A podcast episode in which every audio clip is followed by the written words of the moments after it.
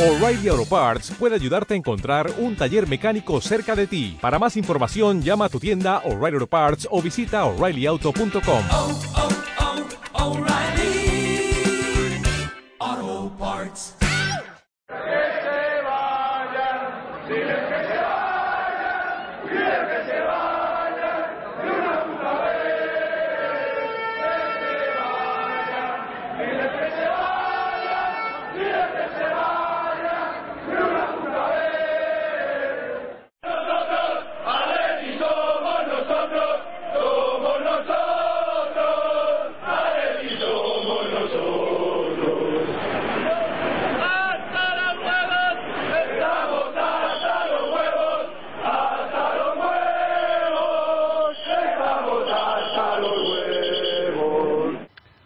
atléticos y atléticas, bienvenidos una vez más a Atleti Podcast Rojiblanco.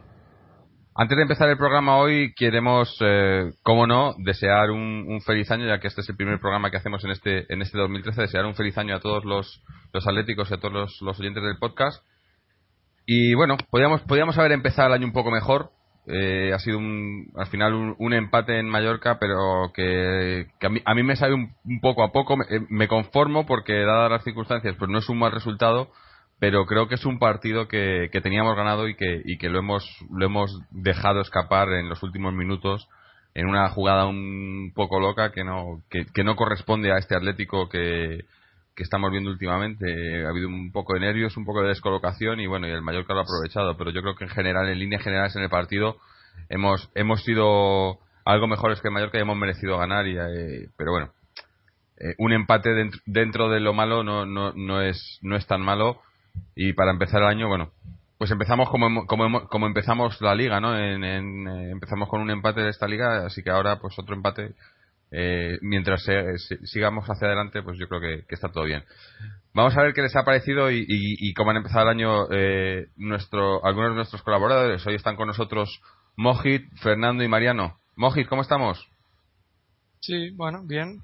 Am, el partido, pues, eh, lógicamente, cuando comenzamos a analizar este partido, pues tenemos que partir de la base de que estaba completamente condicionado por tres bajas importantísimas que teníamos, ah, una en cada línea, y evidentemente, sobre todo la baja de Falcao es importante porque, como dije en el último podcast cuando estábamos haciendo la valoración, es un futbolista que marca la mitad de los goles del equipo y a pesar de todo esto, pues eh, nos, eh, nos, eh, nos adaptamos bien a la situación.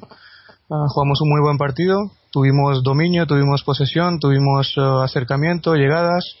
Nos faltó un poco de definición por el hecho de, lógicamente, no tener a un delantero de la categoría de Falcao. Pero a pesar de eso, sobre todo en la segunda parte, pues yo creo que fuimos merecedores absolutos de la victoria. Nos adelantamos en el marcador también. Tuvimos varias ocasiones para sentenciar el partido antes de que llegara el desafortunado empate del Mallorca.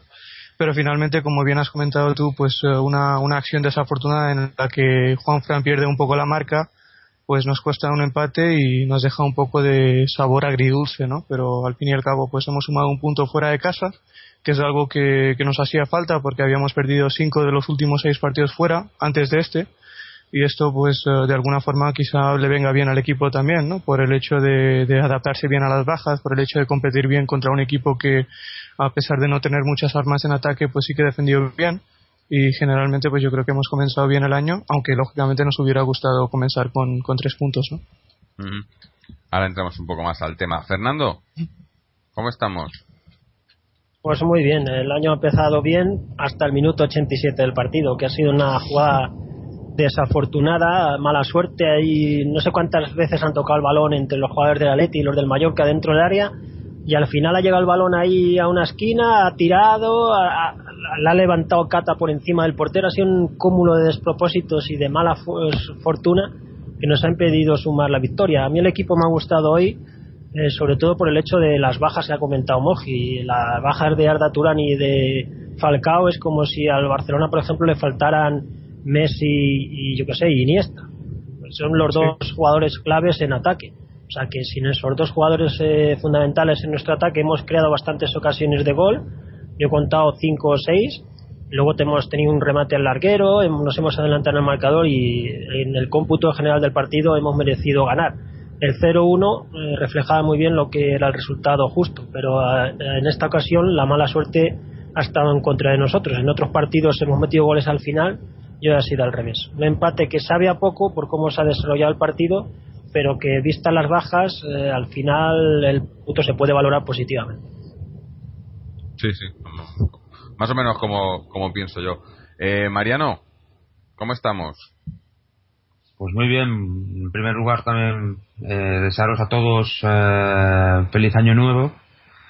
Y bueno, pues más o menos estoy un poco de acuerdo con todos, ¿no? Creo que el partido en sí para mí no ha sido bueno, por ninguno de los dos, pero sí es cierto que el Atlético ha mostrado, pues, eh, sello, las señas de identidad que le han impreso eh, el Cholo, ¿no? Eh, ha, ha ha jugado con, con cierta intensidad, eh, creo que ha habido momentos en los que no ha habido a lo mejor eh, claridad en ataque eh, o que incluso ha faltado ese remate que evidentemente un jugador como Falcao nos aporta, ¿no? Pero lo que pasa es que Falcao solo puede haber uno en, en, en- un equipo y, posiblemente en una liga, ¿no?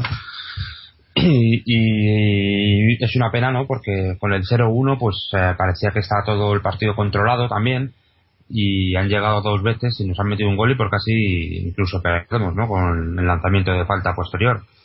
Eh, queda el sabor agridulce de que, bueno, el agridulce no, el sabor agrio, ¿no? De que se ha tenido la victoria en la mano y que no se ha conseguido. Entonces, pues bueno, se queda con, nos quedamos con un punto que visto cómo ha marchado el partido, pues creo que, que seguramente no va a satisfacer a, a Simeone, ¿no? Que, por cierto, viéndolo hoy en la banda, seguramente ha corrido más que muchos de los jugadores del equipo porque es impresionante. Es, es incre- Yo entiendo que los jugadores no, será difícil que puedan perder la tensión en un partido teniendo a, un entrenador como Simeone en la, en la banda, ¿eh? Eh, la forma en, en la que mete la intensidad en la que vive el partido, si eres jugador y estás en el campo, ya solo, aunque solo sea por, por vergüenza torera, no, puedes por menos que, dejarte la piel en el campo. Sí, sí. Eh, yo eh, no sé, no sé si, si, si, si el, o sea, si el, el 1-0 hubiera sido un resultado justo y demás con, con, con las pero, pero lo que tengo claro es que, que, que sí, que, que, que el equipo sabe reponerse, ¿no? Eh, pese a que, a que hayamos empatado, se ha visto un Atlético, ¿no? Yo creo que dominador. Además, eh, una vez más, eh, hemos visto como un, el rival se, se echaba atrás, nos daba el balón, que- porque saben que eso nos, nos perjudica, ¿no? No, no sabemos jugar con, con la posesión, pero yo creo que hoy, hoy sí, ha- pese a que no hemos creado muchas ocasiones, nos ha faltado ese, ese, ese remate final, pero y no contando con, con, con varios de los titulares, hemos, hemos sabido dominar el partido, ¿no? Yo creo que hemos dominado en, en, la gran parte del partido, no, no brillantemente, pero hemos dominado y hemos tenido, eh, es que tampoco, tampoco quiero decir ocasiones, ¿no? Pero más peligro que, que el Mallorca, ¿no? Eh, nos faltaba obviamente, claro, como dices tú, Falcao. Con Falcao igual hubiera sido diferente, ¿no? Pero, pero me, me, me gusta ver eso, que, que, que poco a poco Simeone va, va intentando mejorar los, los problemas que, que tenemos en, en creación de juego, con lo que con lo que se tiene, claro, que tampoco es que es que ya lo hemos dicho muchas veces, no, no hay más. Que también iba a decir, ¿no? Como, como todos coincidimos, pues ya está, ya terminamos el podcast, no, no hablamos más, ¿no? Como estamos todos, pensamos más o menos lo mismo.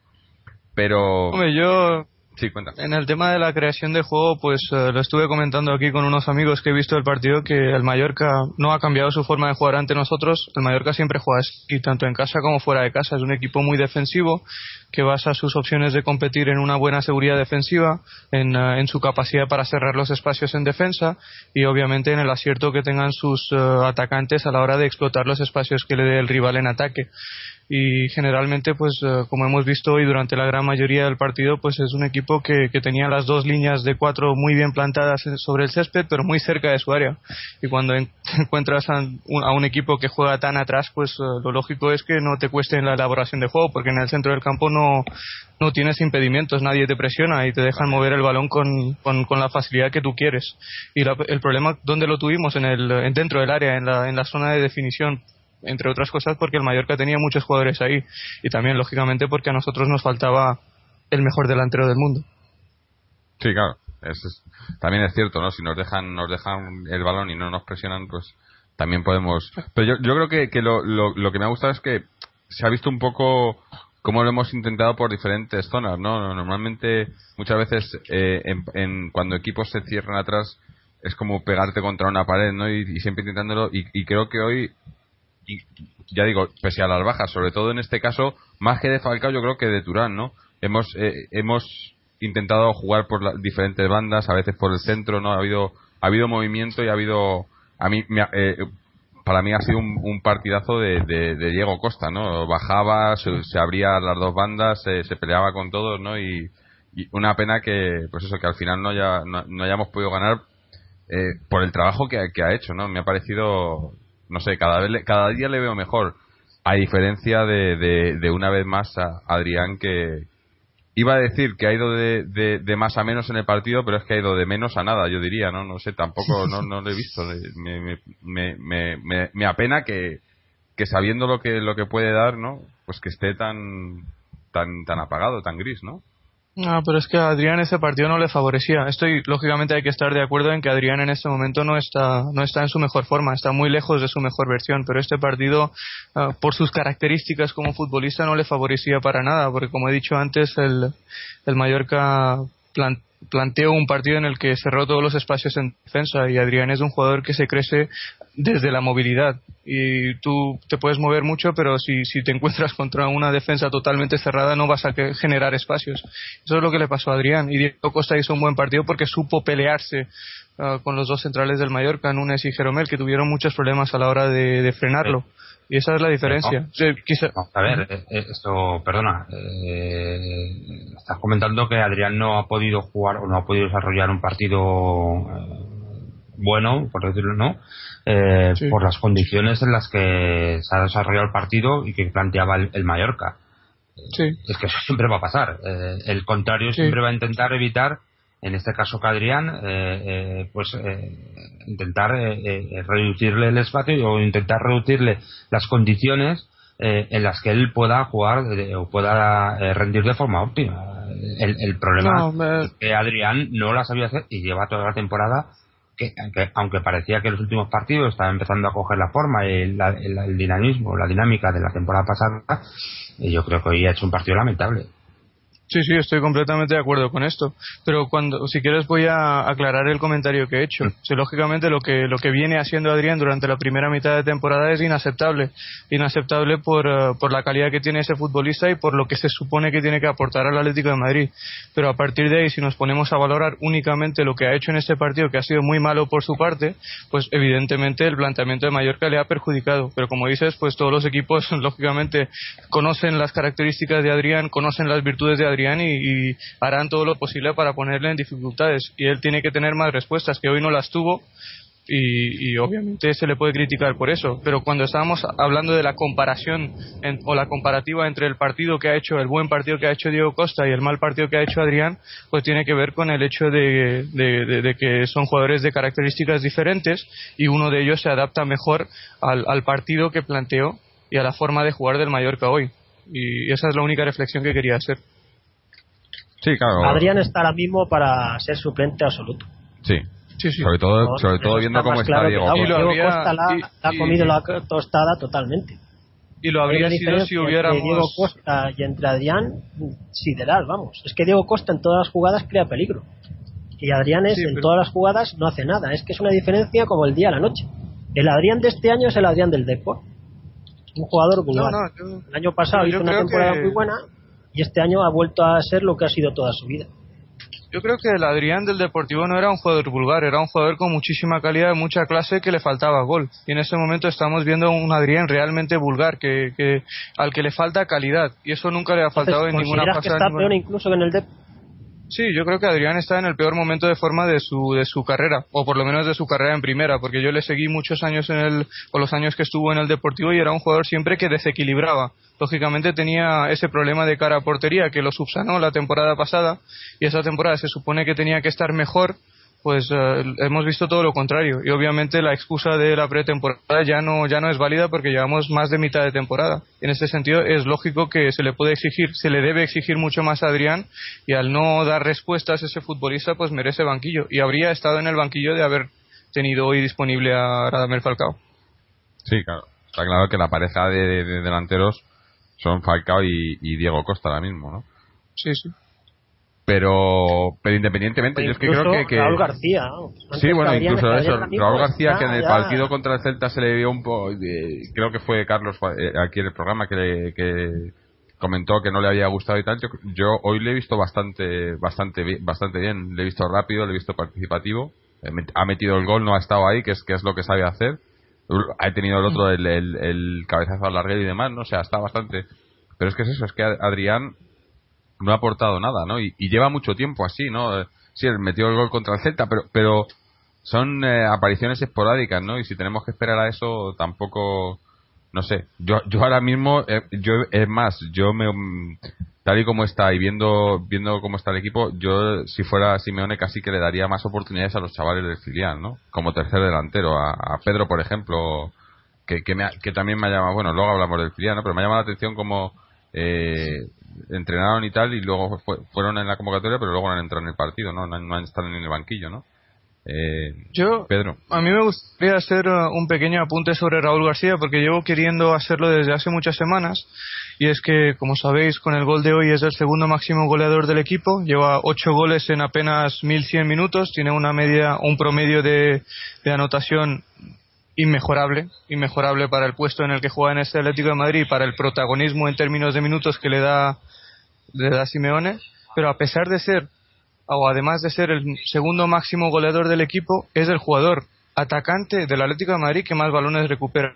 Esa es la estabilidad que aporta Raúl García. Y como dije al principio de la temporada, pues es un futbolista que nos tiene que aportar mucho fuera de casa. Y en este momento, junto con Falcao, es el máximo goleador del equipo fuera de casa, con cinco tantos. Y el rendimiento que está dando Raúl García, teniendo en cuenta los, los pocos minutos que le da Simeone, es absolutamente inmejorable. Inmejorable. Por eso mismo yo no entiendo por qué juega poco. Para mí tendría que jugar mucho más.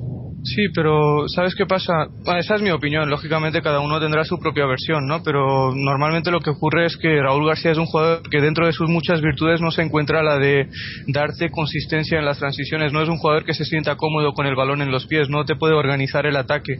Normalmente cuando juegas en casa pues necesitas jugadores que, que tengan cierta visión, como son Coque y Turán, y por eso el protagonismo de Raúl García en casa, en el Calderón, es más limitado que fuera de casa, donde buscas más, eh, más, más físico, más, más presión, más recuperación, más, más, más velocidad en ataque, más capacidad de aprovechar los espacios. Esas cosas las tiene Raúl García y las está aportando fuera de casa. Y dentro de lo que era su función dentro del Atlético de Madrid este año, pues podemos decir que lo está, lo está haciendo a las mil maravillas. Sí, yo creo que es uno, uno de los jugadores que, que ha recuperado Simeone, ¿no? Eh, Que ha, que ha conseguido sacar su máximo rendimiento y quizás eh, eh, el problema ha sido que, que en su etapa anterior en el Atlético eh, ya dijimos, ya, bueno, todo el mundo lo sabe, ¿no? Que ju- estaba jugando en una posición que no era la suya, ¿no? Le ponían más de, de medio Sí. centro, eh, casi defensivo, ¿no? Cuando su posición era bastante más adelantada. Pero, pero, por otro lado, quizá eso es lo que le, haya- le- le ha- le ha venido bien, en cierto modo, para, para ser ese jugador, como dices tú, ¿no? Que, que, que roba tantos balones, ¿no? Y que, que, Sí, sí, sí. que no sabe, bueno, no sabe, que no, no tiene esa capacidad para, para, para crear o para jugar, pero, pero sí para destruir, ¿no? Y, y a veces esos jugadores jugando en, en ataque vienen bien, ¿no? Sobre todo, pues eso, equipos como el de hoy, equipos que se cierran atrás, ¿no? Y que, que son bastante, bastante eh, fuertes, ¿no? Físicamente, ¿no? Como ha sido hoy. Hoy el partido, por cierto, para mí el, el árbitro eh, pésimo, o sea, eh, El Ha habido árbitro faltas. este es un elemento de cuidado. Bueno, es que ha habido faltas por todos los lados, tres ¿eh? faltas y no ha pitado falta. por parte de los es dos, el peor ¿eh? árbitro de la Porque- historia del fútbol, sí. porque si es falta, es falta. Es Sí. que el reglamento pone falta, falta. Es que este se inventa el reglamento. Pero digo, que, que Las patadas para este personaje no son falta. ha perjudicado a los dos equipos, porque ha habido un penalti a Raúl García en el primer tiempo que no ha pitado, y también que Cata Díaz haya El terminado penal- el partido, El me penalti, parece... que, el penalti que comentas es el. eh, El placaje es el, agar- el agarrón que le hacen a Raúl García, ¿no?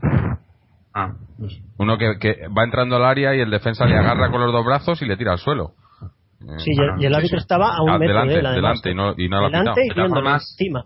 A mí lo que me ha parecido Sí, sí. increíble es sobre todo la, la falta que ha pitado al final, que casi se convierte en el segundo gol del Mallorca. Porque Que no era. después de, después de, después de, todo de todo eh, las faltas y, y Sí, sí. todas las entradas que no ha pitado, que, que pitase eso, la verdad que... O, sí, o la tarjeta que le ha sacado a Diego Costa. O sea, podías haber Este- sacado mil tarjetas. este le árbitro sacas una a Diego Costa en una jugada que no ha hecho nada, ¿no? El, el, el supuesto. La patada que le ha dado ahí a- a- al jugador de Mallorca en, en sus partes, que, que ni le ha dado ni le ha tocado y le saca tarjeta ahí cuando. Bueno, no sé. Es, es ridículo, ¿no? Pero estos arbitrajes ya, ya sabemos que. El que tal la Mateo Laoz es, es- un árbitro que favorece el, el juego sucio, el marrullerismo, las entradas sin ton ni son. No sabe si te va a pitar falta, no sabe si va a dar de la ventaja. Y al final el partido se convierte en lo que ha pasado en los últimos minutos. Una guerra ahí de guerrillas y que en este caso favorecen a los equipos guarretes, como el Hombre, Mallorca de equipos, de, Caparrós. cap- equipos de Caparrós. A mí, a mí lo que me hacía gracia es que no sabía exactamente dónde le había dado Diego Costa a Javi Márquez, porque se tocaba cada parte de su cuerpo. Se tocaba la cabeza, se tocaba sus partes íntimas, se tocaba la rodilla, y no sé si él tampoco sabía dónde le había dado Diego Costa. Probablemente tampoco. Pero ha habido una jugada también en el, que, que en el borde del área del Mallorca que nos han hecho como cuatro faltas. Digo, o Sí. pita algo o al final se lían a puñetazos aquí, porque es que no es normal. Se están haciendo faltas por todos los lados.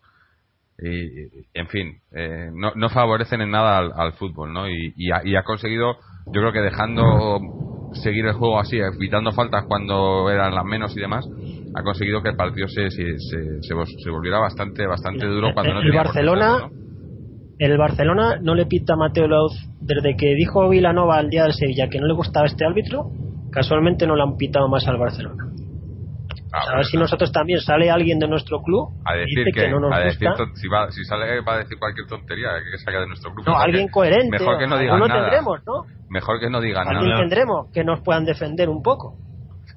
Este es el mismo árbitro que pitó la ida de los octavos de final de la Copa contra el Getafe que ganamos 3-0 y se tragó un gol legal y varios penaltis, etcétera, etcétera, aparte de faltas los que... penaltis hay veces que es buena suerte. Lo peor que llevo de este árbitro es que no pita las faltas. Sí. No, no, pero estamos hablando del trato que le está ofreciendo el Atlético de Madrid. No puede ser tanta casualidad que siempre nos salgamos perjudicados cuando nos arbitra. Y es así. Eh, Hay mil podcasts que hemos hecho en partidos que nos ha, nos ha pitado él y en todos hemos salido perjudicados. Quizá no en términos de mismo- resultados porque el equipo se ha sobrepuesto a muchas situaciones, pero siempre en acciones puntuales nos ha perjudicado. Siempre. por eso mismo Esta temporada siempre. salir alguien tendría que salir del club y decir algo para que no nos pite más este árbitro ya pero o si no, que o si- si no, que, que si sale- no lo diga, que lo haga. Claro, pero es que si sale alguien del club no van a, no va a perjudicar más él que el árbitro yo creo aquí no, sé si- salen- todo cuando salen a decir Fernando. su- sube el pan vamos Fernando, Simeone, por ejemplo, yo que sé, Ah, alguien habrá. No- ¿Sabes qué es lo sabes qué es lo gracioso? Si todos los clubes salieran a hablar sobre su opinión o sobre la opinión que tienen de, de Mateo Laos, solo sería ¿no? válido para arbitrar a un equipo de primera división. Al Madrid. Eso es. bueno que también lo dicen Eso. no que es que es su árbitro fa- uno de sus árbitros favoritos no dicen ¿no? Sí, sí, sin duda. y me imagino No, no, digo que lo, ¿por di- qué? lo dicen ellos mismos, lo dicen el, el- Sí, sí, el eso. técnico. En fin. Eh, pero bueno, que tampoco tampoco es que haya, eh, haya eh, o sea, el resultado del partido haya sido eh, derivado del de, la- el mal hacer del árbitro, ¿no? Yo creo que el resultado no ha sido justo por juego, pero ha sido justo por, por pues por eso, porque ha habido esa jugada que, que ha comentado Fernando, ¿no? En la que Cata la tira por encima, Felipe Luis despeja hacia adentro, eh, Juan Fran está en, en el punto de penalti, no sé, una descolocación, un, un, un- un nerviosismo total en una jugada que no tenía por qué haberlo, ¿no? Y, y bueno, ya termina en gol eh, y mala, mala suerte, ¿no? Pero también podíamos haber metido también, eh, por ejemplo, eh, Felipe Luis, que ha vuelto bastante bien, pero dos jugadas que ha tenido que podía haber tirado a puerta, que era una, una era gol seguro Sí, y, sí, sí, y- sí. y- y la pasa, además pasa sin mirar. Me imagino, en una me parece que se ha visto a Simeone tirándose de los pelos porque es que era, es que era gol. Es que eh, no entiendo por qué no, no, tiene, no, no tiene confianza a la hora de tirar a la puerta, ¿no? Pero eh, ha hecho un muy buen partido para eh, que era el primer partido que volvía, ¿no? Desde la lesión. Sí. Y muy buen partido, pero eso le ha faltado finalizar la jugada, ¿no? O sea, si, si, si se atrevía a tirar a la puerta, ¿no? Eh, podríamos haber metido un- uno o dos goles más, ¿no? Pero, en fin, no sé, se, se estaba rumoreando de- últimamente que, están, que quieren fichar a un, a un suplente, ¿no? Que obviamente Cisma... Así que irá del nada. Sí, Siqueira, pero no sé yo. Tampoco creo que... Ese puesto lo tenemos bien cubierto, ¿no? Claro, pero le, le- falta a lo mejor eso, participar un poco más en, en el ataque, ¿no? O sea, no, no participar, que ya participa, sino en, en la finalización, ¿no? Eh, porque Sí, si, yo- si te, se te algunos goles goles, aficionó el Atleti, vamos. Yo lo recuerdo dos. el otro uno. día con el Getafe. Ha metido dos. Sí, dos. Sí, Luego el, El primero lo metió contra con la Real Sociedad. Quique, de entrenador. Contra la Real Sociedad, sí. Sí, metió uno contra la Real Sociedad, que era su primero, en el Calderón, en un partido que ganamos 3 a 0. Y otro contra el Getafe, en un partido que casualmente también ganamos 3 a 0. Pero no, no creo que haya metido muchos goles en su vida deportiva, ¿no? No, sí, en el Deportivo era un, un jugador, un lateral bastante goleador. De hecho, la temporada que se lesionó, la temporada que se lesionó jugó 18 partidos oficiales en el Deportivo y metió 3 goles y dio 3 asistencias de gol. Sí, ese fue su mejor año, sin duda. Sí, sí. No, Es que yo creo que lo único que le falta es, es eso, el, el tirar, ¿no? Porque llega bien, se desmarca bien, entra bien y, y, a- y- y es más, algunas veces le, le he visto tirar y, y tiene buen tiro, ¿no? No tiene, no tiene mal Sí. tiro con la zurda, pero no entiendo por qué hoy, hoy ha habido dos jugadas clarísimas, clarísimas para tirar. En una no ha tirado, ha, ha dado el pase y en la otra eh, ha, ha dado un pase atrás donde no había, donde no había nadie, ¿no? No sé. Pero bueno, Mm, en la que- segunda creo que fue un pase de la muerte cuando los dos jugadores se habían hecho habían hecho el movimiento hacia atrás, hacia Sí, el punto sí. de penalti. porque Pero es un error también por parte de los delanteros. Uno Sí. tiene que estar en primera línea de remate. Sí, yo había Pero pensado, bueno, digo, si- si, lógicamente- está, si está Falcao, con Falcao en el campo, ese, ese probablemente hubiera sido gol, ¿no? Porque son esas que, que está ahí, ¿no? Pero claro, no, no está. Entonces, no puedes contar Sí, con es que curioso porque creo, creo que eran Raúl García y Diego Costa Sí. y los dos em- empiezan en primera línea y los dos retrase- retrasan su posición hacia el punto de penalti. Lo lógico hubiera sido que uno de ellos hubieran hecho esto. Hubo lógicamente una falta de entendimiento en esa jugada. Porque eh, cuando entra el lateral ahí tú tienes que saber que el, el pase va a ser de la muerte, no va a ser un pase atrás. Mm. lógicamente. Y el hecho de que los dos se fueran hacia atrás, pues eh, no tiene ningún sentido. Pero bueno, como has dicho, tuvimos ocasiones. Incluso después del 1-0 tuvimos dos ocasiones bastante claras. El mano a mano de Diego Costa, que estuvo un poco lento, no sé por qué, tenía la posición completamente ganada con respecto al central. Y obviamente, pues si hubiéramos mostrado un poco más de eficacia de cara a portería tras ponernos por, de- por delante en el marcador, evidentemente los tres puntos eh, habrían sido nuestros. Pero al fin y al cabo, pues eh, son cosas que pasan. Como antes de empezar el podcast te di el dato de que con Simeone son 43 partidos en los que hemos marcado el primer gol y 37 veces hemos ganado. Y alguna vez pues nos tenía que pasar y ha sido hoy. Y no hay que darle mucha más importancia de eso, ¿no? Una cosa que os quería comentar. eh, la última jugada de la falta de Giovanni, yo he visto otra vez mal a Cortás en la colocación de la barrera y en su colocación. ¿Es una Sí, fijación es mía o es así? Sí, yo lo veía- veías el espacio, ¿no? Lo ves. Cuando van a tirar la falta dices, está mal, ¿no? Está mal. Pero Es que no es la primera vez que lo hace. Sí, sí, sí. Es cierto. bueno, pues ya está, coincidimos De todos. hecho, de hecho, da un paso hacia. O sea, a lo mejor le tengo manía yo No, no, la no, falta, no, no, creo- es- no sé si es falta de experiencia, porque ¿qué, qué tiene? ¿Vein- vein- ¿21 años? ¿20? ¿21? Pero bueno, eso es, eso es un tema técnico, ¿no? Claro, Es un- o, o eso te iba a decir, no sé si es falta de experiencia o falta de, de, de, de conocimiento, ¿no? Pero. No, es, pero- es, es una simple falta de colocación. De Ya, Gea, cuando pero- debutó pero- en el Atlético de Madrid tenía menos años y se colocaba perfectamente en las, en las Pero- faltas. No intento comparar, simplemente No, no. hago la comparación por, Claro. por la juventud y por la falta de experiencia. Y no tiene nada que ver, en mi opinión no tiene nada que ver.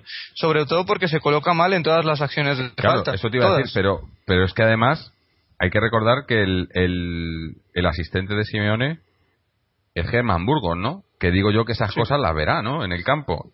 Eh, no sé, no, no entiendo. Eh, Yo, yo creo que es, es eso, que no, no, no, no, no, no, no, no lo concibe, ¿no? Digo yo, no sé, porque digo yo que es el, el- el entrenador, se lo tienen que decir, ¿no? Pero bueno, tampoco, o sea, hemos tenido suerte que no ha sido gol, ha estado cerquísima, eh, pero, pero en otras ocasiones, pues, sin ir más lejos el derby, ¿no? Por ejemplo, eh, no es que se le pueda achacar toda la, culpa, pero, pero estas cosas te pueden acabar costando puntos, ¿no? Y bueno, mientras nos salva otros puntos en otros en otras jugadas, eh, tendría es una cosa que, que está claro que tiene que mejorar o tiene que trabajar en ello, ¿no? Pero también como ha dicho como ha dicho antes Mariano, ¿no? Yo creo que es que el partido de hoy, a- al igual que todos los partidos, ¿no? Eh, Simeone una cosa que tiene que yo que yo veo es, es eso que, que no, no sé si, si ve los partidos como lo vemos nosotros, pero sí que lo- los fallos se ve que, los intenta corregir, ¿no? Una vez que hay problemas, eh, problemas básicos, o sea, es, sentido común, ¿no? Pero muchas veces eh, eh, sorprende, ¿no? Como eh, vemos toda la gente, ¿no? Comentamos aquí en el podcast y, y- y lees y en los foros y demás, cómo estás, hay, hay cosas que son obvias, eh, errores que está teniendo el equipo y que los entrenadores no, lo corrigen, ¿no? Pero en este caso yo creo que Simeone, por lo menos en casi todo lo que lo que le hemos podido criticar al equipo desde que está él, eh, se ha visto cómo lo ha intentado corregir, ¿no? Y por ejemplo, pues eso, eh, no sé si el- en, en el, en el caso Courtois, pero en el caso, por ejemplo, eh, estas jugadas, como digo, de, de, de Felipe Luis o de, de las llegadas o, o las jugadas defensivas como la de hoy, que, que, que prácticamente yo creo que se hab- creía que se habían desterrado desde que está Simeone en el Atlético, ¿no? Es- esas jugadas en las que toda la gente pierde los papeles en, en defensa. Me imagino que Simeone eh, mañana o cuando vuelvan al entrenamiento se lo va a repasar y lo va, lo va eh, o sea, se, se lo va a recalcar, ¿no? Bastante, bastante claro, ¿no? Y, y eso es una, un- una cosa que, que parece normal, ¿no? Que, deber- que piensas, joder, pues es una cosa que cualquier entrenador hace, ¿no? Pero, pero creo que no es así, ¿no? no hay muchos entrenadores que, que simplemente lo, lo, lo pasan por encima ya está, ¿no? Eh, espero o, o creo que Simone trabajará en ello, ¿no? Nada que decir. Uy, no sé si estamos teniendo problemas. Hemos perdido a Fernando. Estoy mirando ahora mismo. Hemos perdido a Fernando. Estamos intentando recuperarle. Creo, Eh, creo que ya está. Ya está. Sí. No. Bueno. Yo lo que sí que quería comentar era referente al, a, a Raúl García, ¿no? Que yo creo que hoy otra vez ha vuelto a demostrar que, con, sobre todo con su gol, ¿no? Pero eh, yo creo que ha hecho un partido digno de, mencionar y, yo creo que es un jugador que, que además cuando mete goles son goles importantes, eh, son goles que, que de los que dan puntos, de los que dan eh, de los que salvan partidos y, y- y de los que nos permiten seguir estando donde estamos, ¿no? No, no es un jugador que eh, que se bueno este año porque tampoco está siendo total, totalmente titular o titular indiscutible pero sí es cierto que está consiguiendo eh, goles eh, pa- para, para los minutos que está jugando y que muchos de los goles que está consiguiendo son goles que, están siendo importantes ¿no? a nivel de puntos y a nivel de, de, de- de puntos o bien de, o bien de clasificaciones o bien de, de eh, si son en partidos de copa creo que eh, cuando el año pasado o cuando a principio de temporada yo comenté que que me con, que con, con Simeone eh, Raúl García y eh, yo creía que iba iba a rendir más eh, y que iba a encontrar eh, esa posición que hasta ahora no había encontrado eh, en el Atlético de Madrid pues creo que se está confirmando no no sé si si a ver si pudiera ser porque creo que, que la situación de, de- de Raúl García ahora mismo está eh, está en un interín entre entre el, eh, el equipo A podríamos decirlo y el equipo B no entonces es- está ahí a veces está en el equipo A a veces está en el equipo B. Eh, a ver si pudiera pues bueno eh, poco a poco eh, pues proyectarse al equipo titular porque creo que eh, la aportación sobre todo por la forma de jugar que tenemos eh, que puede aportar que, puede dar eh, Raúl García eh, es muy importante Sí, yo creo, yo creo que una cosa que tiene Raúl eh, es, es que es un jugador que se sacrifica mucho por el equipo, ¿no? Eh, cuando tienes otros jugadores que a lo mejor, eh, no te voy a decir, sobre todo en este Atlético con Simeone, no, no hay ningún equipo, ningún jugador que, que, que tire más a lo personal que al equipo, ¿no? O bueno, si lo, si lo había, lo hemos mandado cedido al Deportivo, ¿no?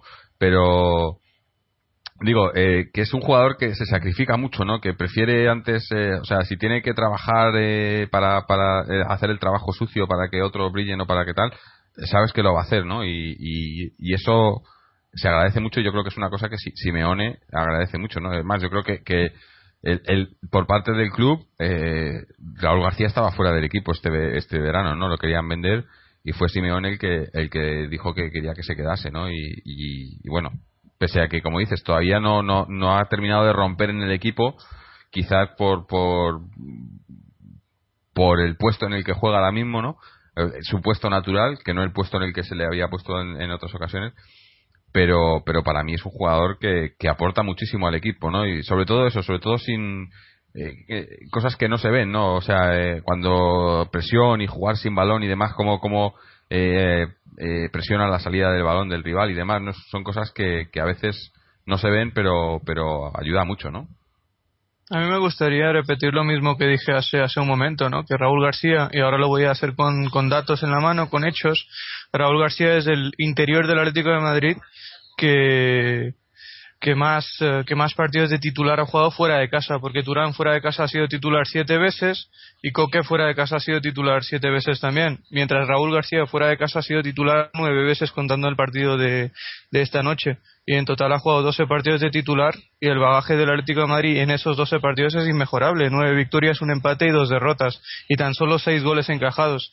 Y otro dato que quería aportar, que no, no tuve la oportunidad eh, anteriormente, es que este futbolista está promediando más goles de los que promediaba en el Osasuna la temporada pasada, casi el doble, pero es que recupera casi el doble de balones comparado con los que recuperaba en el Osasuna la temporada pasada. Su promedio de recuperación en el Osasuna el año pasado era de una recuperación cada, cada, cada 33 minutos y ahora mismo en el Atlético Madrid recupera un balón cada 16 minutos. Pues, pues ahora mismo está en el mejor año de su carrera de largo y si no tiene protagonismo en el equipo es porque por delante de él hay otros futbolistas todavía mejores, como el caso de Turán, como el caso de Coque, que están dando un muy buen rendimiento y sobre todo en los partidos en casa le aportan al equipo lo que el equipo necesita. Pero lo más importante es que Raúl García, a pesar de no ser un jugador protagonista en términos de minutos, está haciendo todo lo que le pide Simeone en, los, en las situaciones donde le requiere Simeone. Y eso es algo para mí ah, digno de, alabanzas.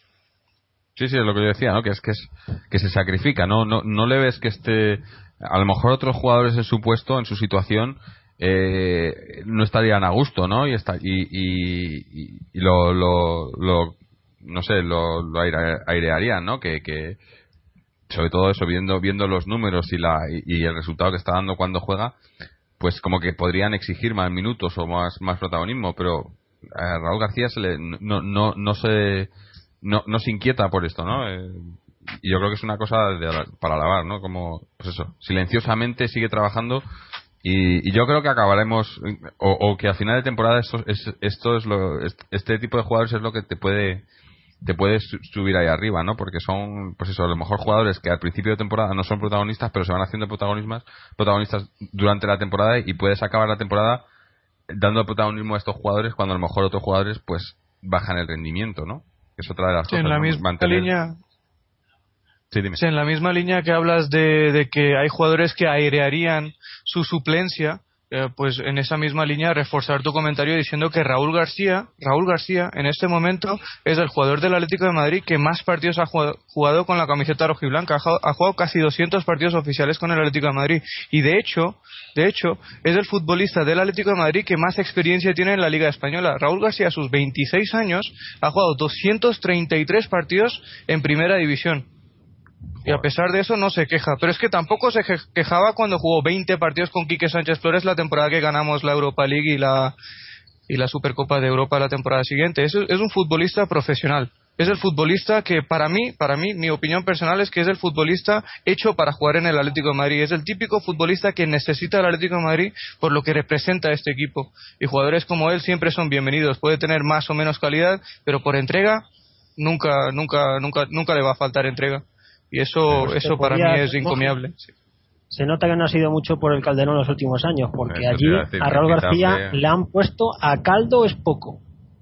Ha sido uno de los Sí. jugadores más silbados, vejados y humillados en el Calderón. Sí, Cuando sí. lo haría Sí, bien sí. o lo haría mal, pero nadie le podría negar una cosa, que se entregaba desde el primer minuto hasta el último. Sí, por eso dije que era mi opinión personal y yo creo que jugadores como Raúl García merecen jugar en mi equipo. Por eso dije, era mi opinión personal. Cada uno tiene su opinión y lo expresa de la mejor forma. También he expresado mi opinión en ese sentido que creo que algunas de las críticas que recibía Raúl García eran totalmente injustificadas No, en su etapa no, anterior todas. en el Atlético. Sí. Eran todas sí, porque quizá. le criticaban cualquier Ah, sí, tipo de cosa. Era ya manía persecutoria. Una cosa es que, que un jugador lo ¿Sabes haga mal y otra es ya perseguir. Sí, yo creo que hay una combinación de factores en este caso. Primero, que como ha comentado Jorge al comienzo del programa, Raúl García es un futbolista que durante los eh, cuatro años que estuvo anteriormente en el Atlético de Madrid, las cuatro temporadas jugó en un puesto que no era el suyo y lógicamente eso pues eh, le condicionaba a la hora de dar su máximo rendimiento y dar su máximo potencial. Y eso evidentemente se transformó en pitada pero había algunas críticas que recibía que no eran justificadas eh, y, y eso no se puede cambiar. Lo hemos hablado mil veces y no hay no hace falta repetir eh, lo mismo ahora no porque ahora mismo es un, futbolista aceptado por el Calderón querido por el Calderón también porque le aplauden como al resto de sus compañeros y no no tiene sentido en mi opinión sacar eh, temas del pasado que que están o que han sido abs- absolutamente desterrados no ahora mismo. Sí, no, está claro que ahora estamos viendo al verdadero Raúl García. Yo creo que cuando, cuando se le criticó tanto y demás, eh, era un jugador que, que daba, o sea, pistas sobre lo que podía dar, pero se le veía que estaba incómodo donde estaba, pero aún así seguía, no se quejaba y, bueno, como has dicho tú, ¿no? De los de los jugadores con más experiencia que ahora mismo en la plantilla, ¿no? Y con 26 años que tienes, eso yo creo que es, es muy destacable y, y quiere decir que pese a que le hayan puesto en, en, en, en puestos donde no, no era su puesto y no haya y no haya brillado, los entrenadores, que supone que son los que saben de esto, todos han confiado en él, ¿no? En los equipos en los que ha estado, ¿no? Sí, sí, y, sí. y eso eso dice mucho de un jugador, ¿no?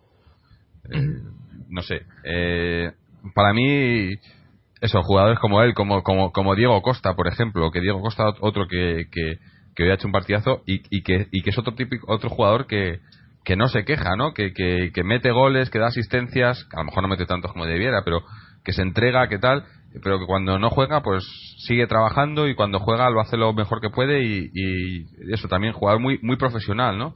Eh, yo creo que eso en el Atlético hacía mucho que no se veían jugadores de este tipo, ¿no? Y, y- y se agradece, ¿no? Eh, Diego Costa tengo una pequeña anécdota y es que antes de esta temporada, que es ah, su segunda temporada en el Atlético de Madrid y entre medias había esa sesión al Rayo Vallecano, pues antes de esta temporada, las siete temporadas anteriores las pasó en siete equipos diferentes. Pues ha, teni- ha tenido dificultades Diego Costa para sentarse en un equipo. Ha tenido que trabajar muchísimo y ha tenido que dar rendimiento en equipos distintos, con entrenadores distintos, con estilos de juego diferentes y ha- se ha sobrepuesto a todo esto y para acabar dando un rendimiento aceptable para, para estar preparado para jugar en este Atlético de Simeone que es, eh, que es tan competitivo, ¿no?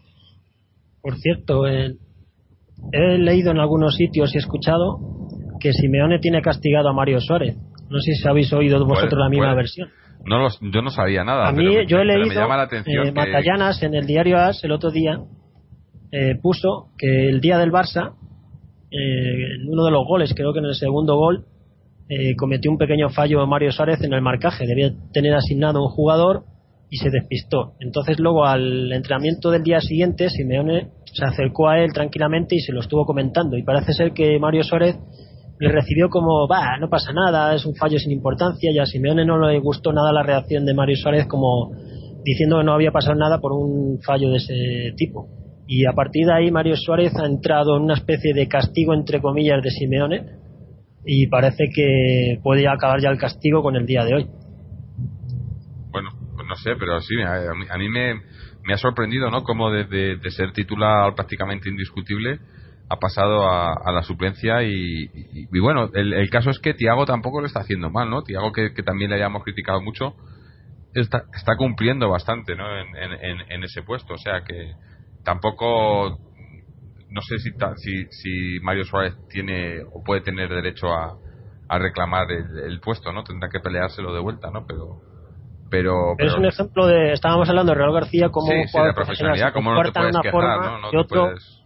claro, porque le dice el entrenador que ha fallado en un marcaje se lo toma como a medio broma sí, y claro. se lo dijo encima después de, de un día pa- de reflexión tranquilamente como para corregirle para que no volviera a fallar y Mario Sané reaccionó muy mal y Simeone parece que le cogió la matrícula Bueno, pues yo, yo creo que eso también es, es parte del trabajo del entrenador, ¿no? Y a mí me parece bien, si, si, es, ese, si, si es ese el caso, si, si un entrenador le, le tiene que corregir a algún jugador y el jugador no está de acuerdo y, y, bueno, no está de acuerdo, o el jugador digamos que lo ignora, yo creo que el, aquí el máximo responsable de- del equipo es el entrenador, ¿no? Y es el que hay que hacerle caso, ¿no? Pero bueno, eh, no sé, a mí sí me ha- ya digo que me ha parecido, me, parecía extraño, ¿no? Eh, hoy lo he visto, por ejemplo, hoy que era quizá un partido en el que eh, se le podía haber dado la titularidad y, no ha sido titular y me ha sorprendido, pero bueno. Sí, yo creo que, ah, no sé, si, si, si lo que dice Fernando es así, pues lógicamente es normal que no juegue, porque la indisciplina es lo último que, que va a tolerar Simeone, ¿no? Y lo ha hecho él mismo. Pero eh, yo antes del partido todo el mundo comentaba que podía ser titular Tiago y yo lo asociaba más con el hecho de que a nosotros en ataque nos faltaban dos piezas claves. Evidentemente no podíamos jugar de la misma forma que, que lo solemos hacer habitualmente. Y en ese, eso pasaba por tener un poco más de seguridad defensiva y como hemos comentado aquí siempre y como ha dicho el propio Simeone, él confía más en Tiago para las labores defensivas que Mario o confía más en Tiago que Mario en ese sentido. Y yo pues eh, pensé que la titularidad de Tiago se debía más a esto que, cua- que, a cualquier otra cosa. Pero bueno, hasta que no se lo pregunten a Simeone y hasta que no, no lo aclare él mismo no sabremos la verdad. Pero lo que está claro es que si, si el futbolista falta el respeto al entrenador o si hay cualquier pequeño atisbo de indisciplina, pues eh, tiene que ser castigado de la forma más dura, lógicamente. Sí, sí, no sé.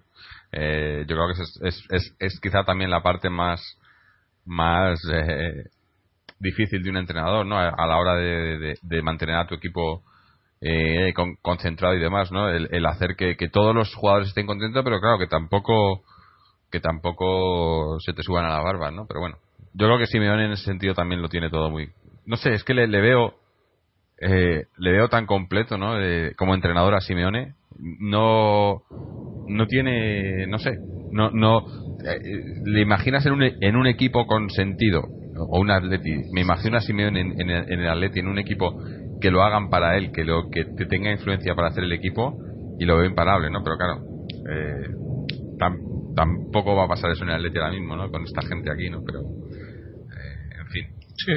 de, de momento por lo menos Ah. no le han desmontado el equipo, ¿no? Que ya Le podíamos pedir a Simeone que entrenara a Leti B de paso, si le da tiempo. Cuando Bueno, juegue un Atleti día. otra otra vez O, otra cosa eh, ya pa- cerrando un poco bueno, ahora haremos o, o si os parece cerramos el partido y que, que- es que quería hablar un poco de- del, del caso del B y de, los, y de los chavales del B así que si os parece cerramos cerramos el partido porque como ya digo tampoco tiene no ha tenido mucho mucha más historia no el, el empate y bueno pues seguimos ahí eso, eso sí seguimos ahí segundos Eh, yo creo que, que de ahí ya no nos baja nadie esta liga pero eh, ya veremos así que Ya te has mojado entonces, Jorge. ¿eh? Ya dices que entonces estás mojado claramente. Has dicho que la Leti iba a ser segundo. No, no, que no nos bajan del segundo. Yo no he dicho que no. Por eso que va a ser segundo Del segundo, o, o Sí. Primero. o primero. Bueno, Pero ya te has mojado primero. que vamos a ser o primeros o segundos. Sí, sí. Yo creo que de, de segundo no bajamos. Yo lo veo así. Ahora mismo no veo a nadie en la liga que nos pueda bajar de ahí. Pero bueno, porque hoy con los suplentes, bueno, con los suplentes, con tres, titu- con tres titulares, eh, con tres titulares que no podían jugar y nos han ganado in extremis y, y, y por suerte más que por otra cosa, jugando Yo fuera de que casa.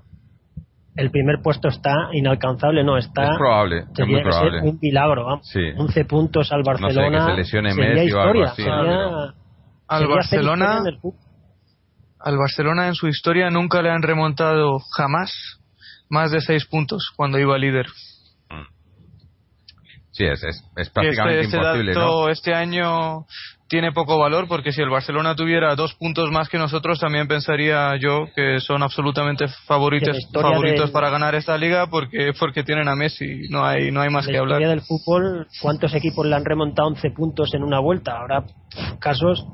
mm, en. España Ahora, nunca se han remontado en España en Inglaterra sí se han remontado diferencias de ese de ese nivel pero en España nunca se han remontado 11 puntos al líder en la historia Sea, yo creo que la remontada más eh, más grande fue la del Valencia en la temporada la segunda liga de Benítez que se la ganó al Real Madrid que estaba 8 puntos detrás y acabó 7 puntos eh, por delante de aquel, de aquel Real Madrid de Carlos Queiroz que perdió los últimos 6 partidos de liga y se descompuso absolutamente precisamente después de ganarnos en el Calderón 1 a 2 eh, con un arbitraje raro Sí, de los de siempre, ¿no?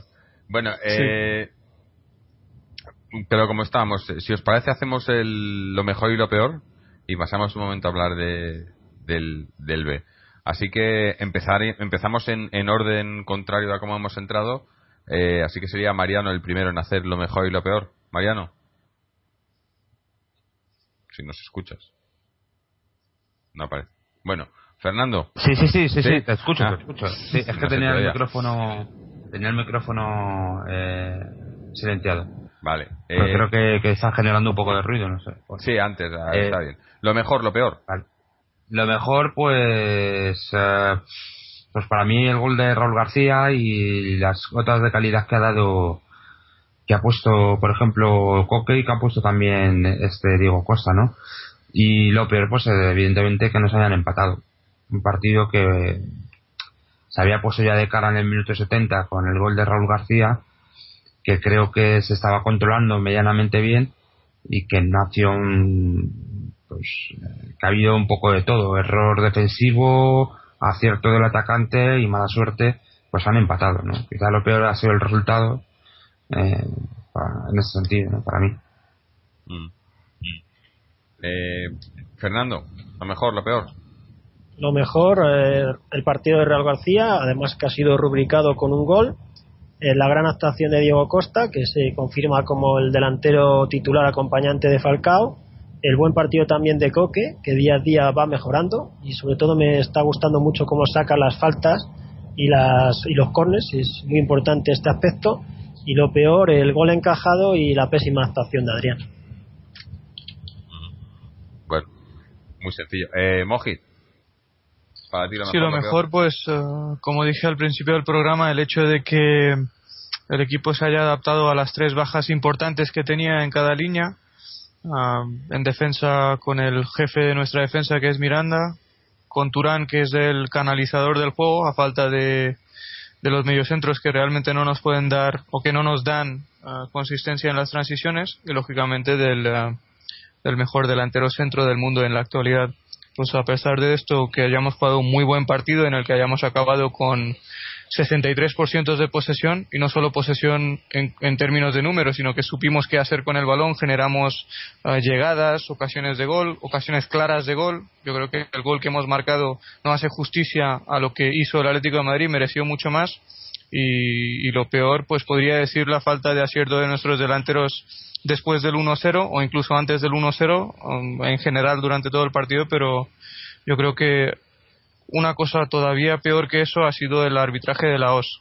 Y obviamente no ha condicionado el resultado del partido, pero desquicia a los dos equipos. Y sobre todo al Atlético de Madrid le está tratando muy mal esta temporada. Ya le trataba mal las temporadas anteriores, pero esta temporada se está cebando de mala manera, en mi opinión, con el Atlético de Madrid. Y eso, pues, en mi opinión, es eh, inconcebible. Eh, bueno, pues para mí, para mí lo mejor probablemente diría que, que, Diego Costa. Para mí eh, se está destapando esta temporada como, como un delantero muy válido cuando en otras temporadas eh, le habíamos visto muy voluntarioso, pero quizá demasiado precipitado y, y, demasiado, eh, no sé, eh, impetuoso.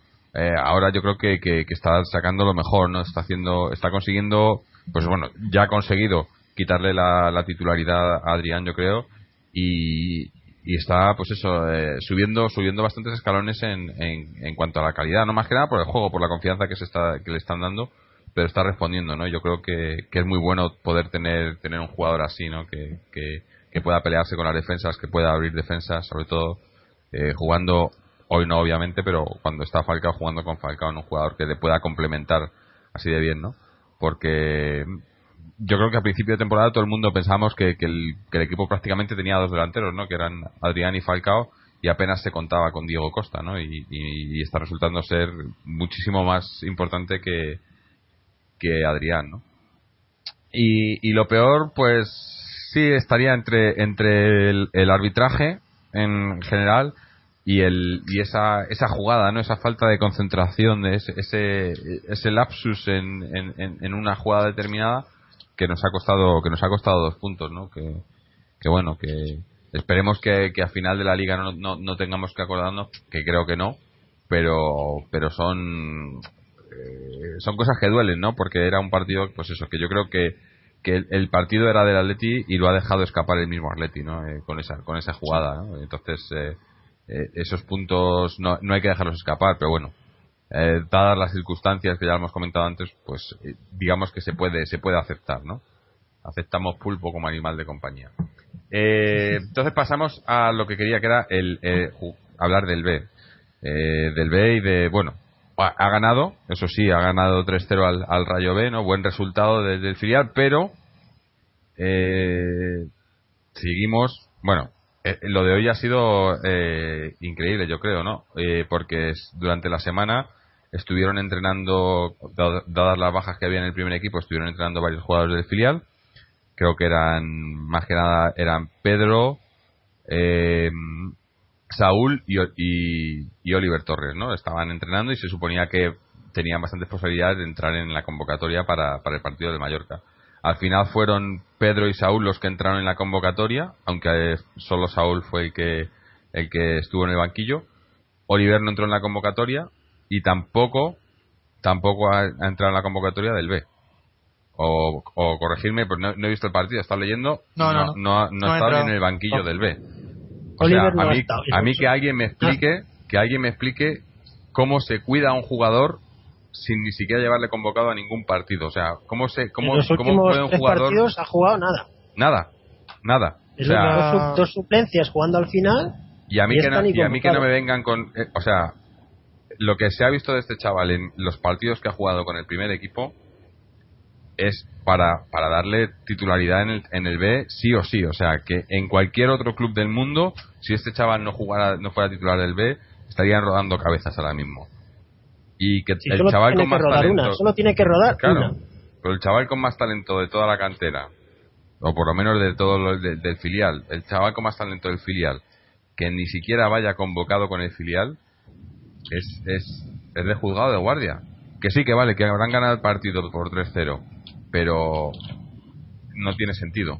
No tiene sentido. No, en primer lugar, ah, en primer lugar el, el resultado, si hablamos de resultados del B, o sea, el, el equipo, el concepto de tener un Atlético B es para potenciar las cualidades de los jugadores que salen de la cantera. Y no tiene ningún mérito ganar la liga, que no la vamos a ganar ni de coña, pero no tendría ningún mérito ganar la liga si juegas con chicos de 25 o 26 años que tienen cero opciones de, dar el salto al primer equipo. Entonces, siempre los resultados del B están condicionados por la por la cantidad de minutos que le das a los chicos que realmente tienen opciones de subir al primer equipo y la calidad de minutos y el protagonismo que le des a estos chicos. Y obviamente Alfredo Santa Elena no está haciendo ninguna de las dos cosas en este momento. Y si nos ponemos a hablar del caso en concreto de Oliver Torres, yo leí que en Mundo Deportivo han dicho que el chico está siguiendo un plan específico de entrenamiento para desarrollar su fuerza, algo que habría sido aparentemente aconsejado por los médicos médicos del club que, creen que está ah, es- tiene riesgo de, de- de- de lesionarse porque en este momento pues no tiene la fuerza desarrollada para, para adaptarse a las exigencias físicas de una categoría dura como segunda división B. Algo, es una versión que yo no creo para nada porque ah, lo que he visto durante los últimos dos, tres meses o prácticamente desde que comenzó la temporada son muchas excusas que si no Sí, entra en las convocatorias o que no juega porque, Porque tiene que exámenes, que si está mal físicamente, que si va o entrena con el primer equipo y yo creo que todo eso es una cortina de humo para esconder una cosa que, que sabemos todos y sabemos No le exactamente por qué no está señor jugando Alfredo Oliver porque Torres. no lo de Ar- Real gana, ya está. ¿No le gusta a Alfredo a Oliver Torres? Por el tipo de juego, no le gusta. Lo que Sí. pasa es que no se atreve a decirlo claramente. Sí, no lo Es que sé. esto, esto es lo- yo, yo siempre lo comparo con una cosa que decía Caparrós cuando estaba en el Athletic Club. O sea, él en, su- en, la- en sus eh, primeras temporadas no le gustaba Muñain por, la, por el tipo de jugador que era, porque no le, no le aportaba la seguridad defensiva que él necesitaba para hacer que el equipo jugara de la forma que él quería. Pero a pesar de eso, él sabía que el presidente del Athletic anteponía ante todos los otros, por encima de todas las otras cosas, que este chico creciera y tenía que ponerlo, tenía que hacerle jugar y tenía que adaptar al equipo para que este chico Muñain diera su máximo rendimiento. Y eso es algo que tienes que exigirle al entrenador del B, que adapte a, a su esquema táctico a los más jugadores motivo. más prometedores del equipo, claro. Claro, es que tú, tú puedes decir que entrenando al primer equipo hay otras prioridades. Lógicamente tienes que hacer rendir al equipo. En primera hay muchos objetivos, pero en el B el, el objetivo prioritario es la potenciación de los chicos. jugadores. Y en este momento, claro, en este momento Alfredo Santa Elena no está haciendo esto. Es que se nos ha vendido que, que Oliver no le hacían ficha ni jugaba con el primer equipo ni demás porque querían cuidarle. Pero cuidar a un No. jugador no es no jugar. O sea, cuidar a un jugador es dar, ir dándole el protagonismo que necesita en el B, ir dándole los minutos, ir dándole la confianza. Pero este chaval ahora mismo, en, en, eh, confianza mental, tiene que tener cero ahora mismo. O sea, le, está- le están destrozando la carrera porque es ahora mismo cuando tiene que empezar a, a- a- a- a tener esa, esa confianza en no solo en el juego, sino en que, que saber que, que desde el club, que de los entrenadores, que confían en él, ¿no? Es Sí. imposible que tenga eso ahora mismo, ¿no? Yo, yo creo que, que le están le están le están le están destrozando y, y no sé si es yo no no creo que sea por por tema personal de, de Alfredo. Yo creo que hay algo más ahí. No puede Claro, ser que haya un tema personal de Hay Alfredo. algo más, el único motivo es representantes. Sí, yo eso es lo que pienso. Hay motivos ahí eh, oscuros que nadie, na- obviamente nadie va a decir, pero, pero es que no, no es normal, es que no es normal, es que este, es, es que este chaval, es que sería titular, es, es- que me, me atrevo a decir que incluso eh, ahora mismo le, le- le cedieran en primera división a un equipo y sería titular, indiscutible. En varios seguro, vamos. Vamos, es que no, no, no lo entiendo. Y, y eso le daría, y eso le daría confianza, y eso le daría, ¿me entiendes? Todo lo, lo que, lo que nos han vendido, que están intentando eh, hacer con el jugador, no lo que están haciendo ahora mismo. Lo que están haciendo ahora mismo es matarle la confianza que pueda tener, ¿no? Y es, Y es no- una pena porque además, con él, que, que- que le cedan a un segunda. es, pero es que además, es que lo que, lo que para mí es totalmente inconcebible, es que además es el, el tipo de jugador que, que más no necesita un Atlético de Madrid. Este, este, este jugador tenía que ser, ahora mismo, eh, tenía que ser el niño mimado del Atlético de Madrid, el del, Sí. del club. Porque este jugador es el que de aquí a, a dos, tres años te puede, te puede marcar la diferencia en el primer equipo. Y, y no lo quieren ver. O lo quieren ver, pero no sé, no, no, no, no, es que es, es, es para darse cabezazos, de verdad. No, no lo entiendo, no. es- estamos Ah, pues, disparándonos en el pie nosotros mismos, vamos. Sí, es que tú lo has dicho, ¿no? Que cuidar al chico no significa no, no convocarle con ningún equipo de la cantera. O sea, esta semana Oliver Torres no ha sido convocado por ningún equipo del Atlético de Madrid. Y esa semana ha sido una semana perdida en su etapa de formación. Y teniendo en cuenta la, la Claro. corta duración que suelen tener las carreras de los futbolistas hoy en día, pues no te puedes permitir el lujo de, de perder semanas en la etapa de formación de chicos tan prometedores como Oliver Torres. Es, es lamentable y es, intole- es intolerable también. Y el hecho de que nadie en el club dijera o explicara por qué está pasando todo lo que le está pasando a Oliver Torres es, eh, es indignante. Para mí es indignante.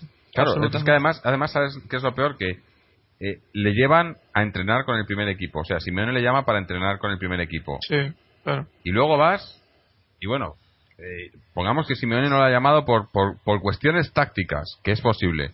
No le llama, no le, no le convoca, pero coño, o sea, si te la está, si está entrenando toda la semana con el primer equipo, me estás diciendo que vale para entrenar con el primer equipo y no vale ni para estar en el banquillo del B. No, entonces, y además- lo y- que me hace gracia es que Oliver Torres está adaptado físicamente o está preparado Para físicamente para enfrentar, no, para, para, para enfrentarse a cada día en los entrenamientos del primer equipo, pero no para jugar en segunda B. Ah, no, no para estar en el banquillo en Claro, el segunda claro, B. es que, es que es- O por ejemplo, mira, en el, lo- pasado peor de europeo, lo peor de lo peor de esto es que Oliver Torres ha jugado más de mil minutos en el, en el segundo equipo y nunca se ha visto carencias físicas. Todos los que han visto jugar a Oliver Torres le han visto como un jugador sobradísimo para esta categoría. Entonces, lógicamente, la explicación que vende Mundo Deportivo, que no está para nada consensuada o no es la versión que, ha ofrecido el club con respecto a este tema, pero si, si esa fuera la verdad, no tendría ningún sentido absolutamente ningún sentido porque Oliver Torres ha jugado con el segundo equipo y se ha mostrado bien, se ha adaptado bien físicamente a esta categoría. Entonces, a mí que me expliquen por qué Oliver Torres en los últimos tres o cuatro partidos ha jugado 20 minutos con el Atlético de Madrid en total y por qué esta semana ni siquiera fue convocado cuando aparentemente ni siquiera está lesionado ni tiene ningún otro tipo de problema. que me lo expliquen y nada más. Bueno, Y no, hay que exigir una explicación. No, es que nunca lo van a hacer. Es que ya, es que el problema es que lleva haciendo esto Alfredo desde que comenzó la temporada. Y llevamos pidiendo explicaciones desde que comenzó la temporada y, y no las dan. Y, y están y están jodiéndole la, la carrera a Oliver Torres y, y, y, y a- por circunstancias hoy se ha ganado el partido, pero están jodiendo también al filial con estas cosas. Porque no es el único afectado, es el, es el máximo responsable de lo que está pasando. Pero también ha pasado con Pedro, por ejemplo. Pedro que, que, que el año pasado estuvo eh, fue el mejor en la pretemporada del primer equipo, el máximo goleador, que tal, y, y, y que, y que cuando se le dan minutos en el primer equipo responde que se le ve que es un tío, un, en- un delantero con, con potencial, tampoco es titular en el B. O sea, e- e- es que no, no, no tienen sentido las cosas que pasan en, en, en- en que el lo, B. del- lo del B no hay por dónde cogerlo. No, no. Es la peor temporada del B del siglo XXI. Sí. Y, y, y, eso, Hombre. y, y se piden explicaciones y nadie y se, se, se comenta que se le dan ultimátums a que se le han dado no sé cuántos ultimátums ya a Alfredo pero el tipo sigue ahí no y, y, yo me imagino que sigue ahí también por lo mismo por lo que Oliver Torres no juega no porque les conviene por por el tema de, de agentes y demás me imagino. Pero bueno como salió el tema este no que salió de las de los los agentes en los en las categorías inferiores y demás yo creo que esto llega hasta bueno hasta hasta el B seguro si no hasta el primer equipo no en el primer equipo obviamente no no con los mismos nombres pero sí la influencia de que puedan tener los los agentes en el en, el club ¿no? ahora mismo no y bueno el ejemplo más claro lo tenemos en, eh, no, no en el Atleti pero sí lo que lo que lo que lo que manejan los agentes en los clubes con, con Méndez ahora mismo con el Deportivo, ¿no? Que parece que es el, el, el Méndez eh, Club de Fútbol, ¿no? Eh, lo que está haciendo ahí este hombre y nadie dice nada, ¿no? Yo creo que yo creo que hay hay, hay eh, es que bueno, no sé, no sé si se podría hacer algo legalmente por ley, pero es que me parece me parece ridículo, ¿no? Que, que, que sean los agentes los que los que los que manden en los clubes de fútbol, ¿no? Ah, Que yo yo creo que es lo todo que está esto no quiero hablar, pero sí, sí, es, es evidente que es la realidad que, que nos ha tocado vivir en, en, eh, en esta etapa, porque la comercialización del fútbol pues ha producido estas cosas y obviamente, como bien has comentado el ejemplo del Deportivo, como también podíamos haber puesto el ejemplo del Zaragoza de hace, de hace unos años o del año pasado en este caso, pues los fútbol, el fútbol y los equipos ya están casi más dirigidos por los agentes que por sus propios dirigentes y eso es algo lamentable lógicamente pero en, e- en este caso en concreto yo quiero centrar el debate o me, me- me gustaría que el debate estuviera centrado en el punto de Oliver Torres.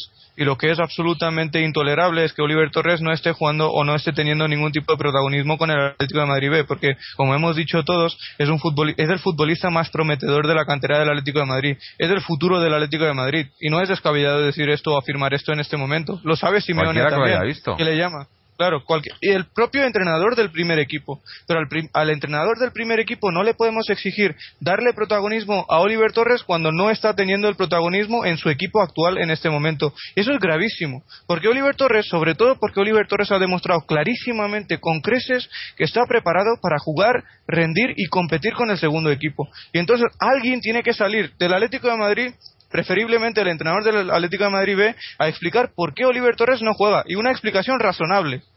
Una explicación razonable. Porque este futbolista nos tiene que aportar muchísimo Mm. al Club Atlético de Madrid en el futuro, al equipo, al primer equipo del Atlético de Madrid en el futuro. Entonces no se limita a un capricho de entrenador. Él no puede decir que a mí no me gusta Oliver Torres. Él tiene que explicar el motivo de por qué Oliver Torres no juega. No, y si dice que no le gusta, automáticamente decirle, vale, no te gusta, a la calle. Cuando te guste, Claro. vuelves. Claro, pero Además, pero hay es que decirle al claro. señor, al señor Alfredo que Oliver Torres, por ejemplo, este verano jugó el, el Campeonato de Europa sub-19 teniendo 17 años. O sea, tenía dos años menos y tenía poder físico. Sí, o sea, sí, que lo del físico ese que se inventan es una trola histórica, porque si estaba jugando con chavales de 19 y él tenía 17 y le convocaron y fue el mejor jugador del torneo, sería porque físicamente estaba sobrado. Y ha sido internacional Totalmente. absoluto en sus 16, en sus 18 y en sus 19, no teniendo Totalmente. ni 19 años. O sea, que es que eso ¿Sabes mide lo unos que- 78, tiene un buen cuerpo y de físico tiene un cuerpo perfecto, ni físico, ni chorradas, ni gaitas. No le gusta al señor Alfredo por lo que sea. Es que a mí lo que me, a mí lo que me molesta, bueno, yo- que yo- estas yo- cosas que, que- está ocurriendo con, con Oliver Torres, eh, perdóname Mariano, un solo un momento nada más, que las cosas que están ocurriendo a Oliver Torres ya le ocurrieron a otros jugadores del, del, del segundo equipo en el pasado. De Gea y Domínguez, cuando dieron el salto de la mano de Quique Sánchez Flores al primer equipo, eran suplentes en el Atlético de Madrid B. Y esos dos futbolistas ya eran prometedores. Entonces, lo, lo- no sé si me entendéis lo que quiero decir, es que los entrenadores del Sí, segundo ¿no? equipo tienen que tener, la, tener, tener claro que la prioridad, la prioridad y la máxima exigencia es potenciar a los chicos y no sacar resultados. Que en este caso Alfredo Santa Elena no está haciendo ni lo uno ni lo otro, lo cual, lo cual agrava mucho más su, su situación. Es, es que es lo que yo quería precisamente comentar, al hilo de lo que está diciendo Mojit. Eh, vamos a ver, eh, es que eh, a medida que estás hablando de esto de Oliver Torres, que yo en este tema no me meto porque no tengo ni idea de lo que está pasando ahí dentro, eh, me está recordando pues a las cosas que yo había oído hablar pues precisamente de Domínguez y de De Gea y de algún que otro jugador de la cantera que ahora mismo ya no está en, en el equipo, que se tuvo que marchar. Eh, independientemente de si es para sistema de representantes o no, yo creo que es que el club tendría que dar prioridad. Vamos a ver, este chaval, eh, Oliver Torres, eh, creo que hay un consenso general, y supongo que dentro del club también, en que es una de las piezas fundamentales para el futuro del Atlético de Madrid.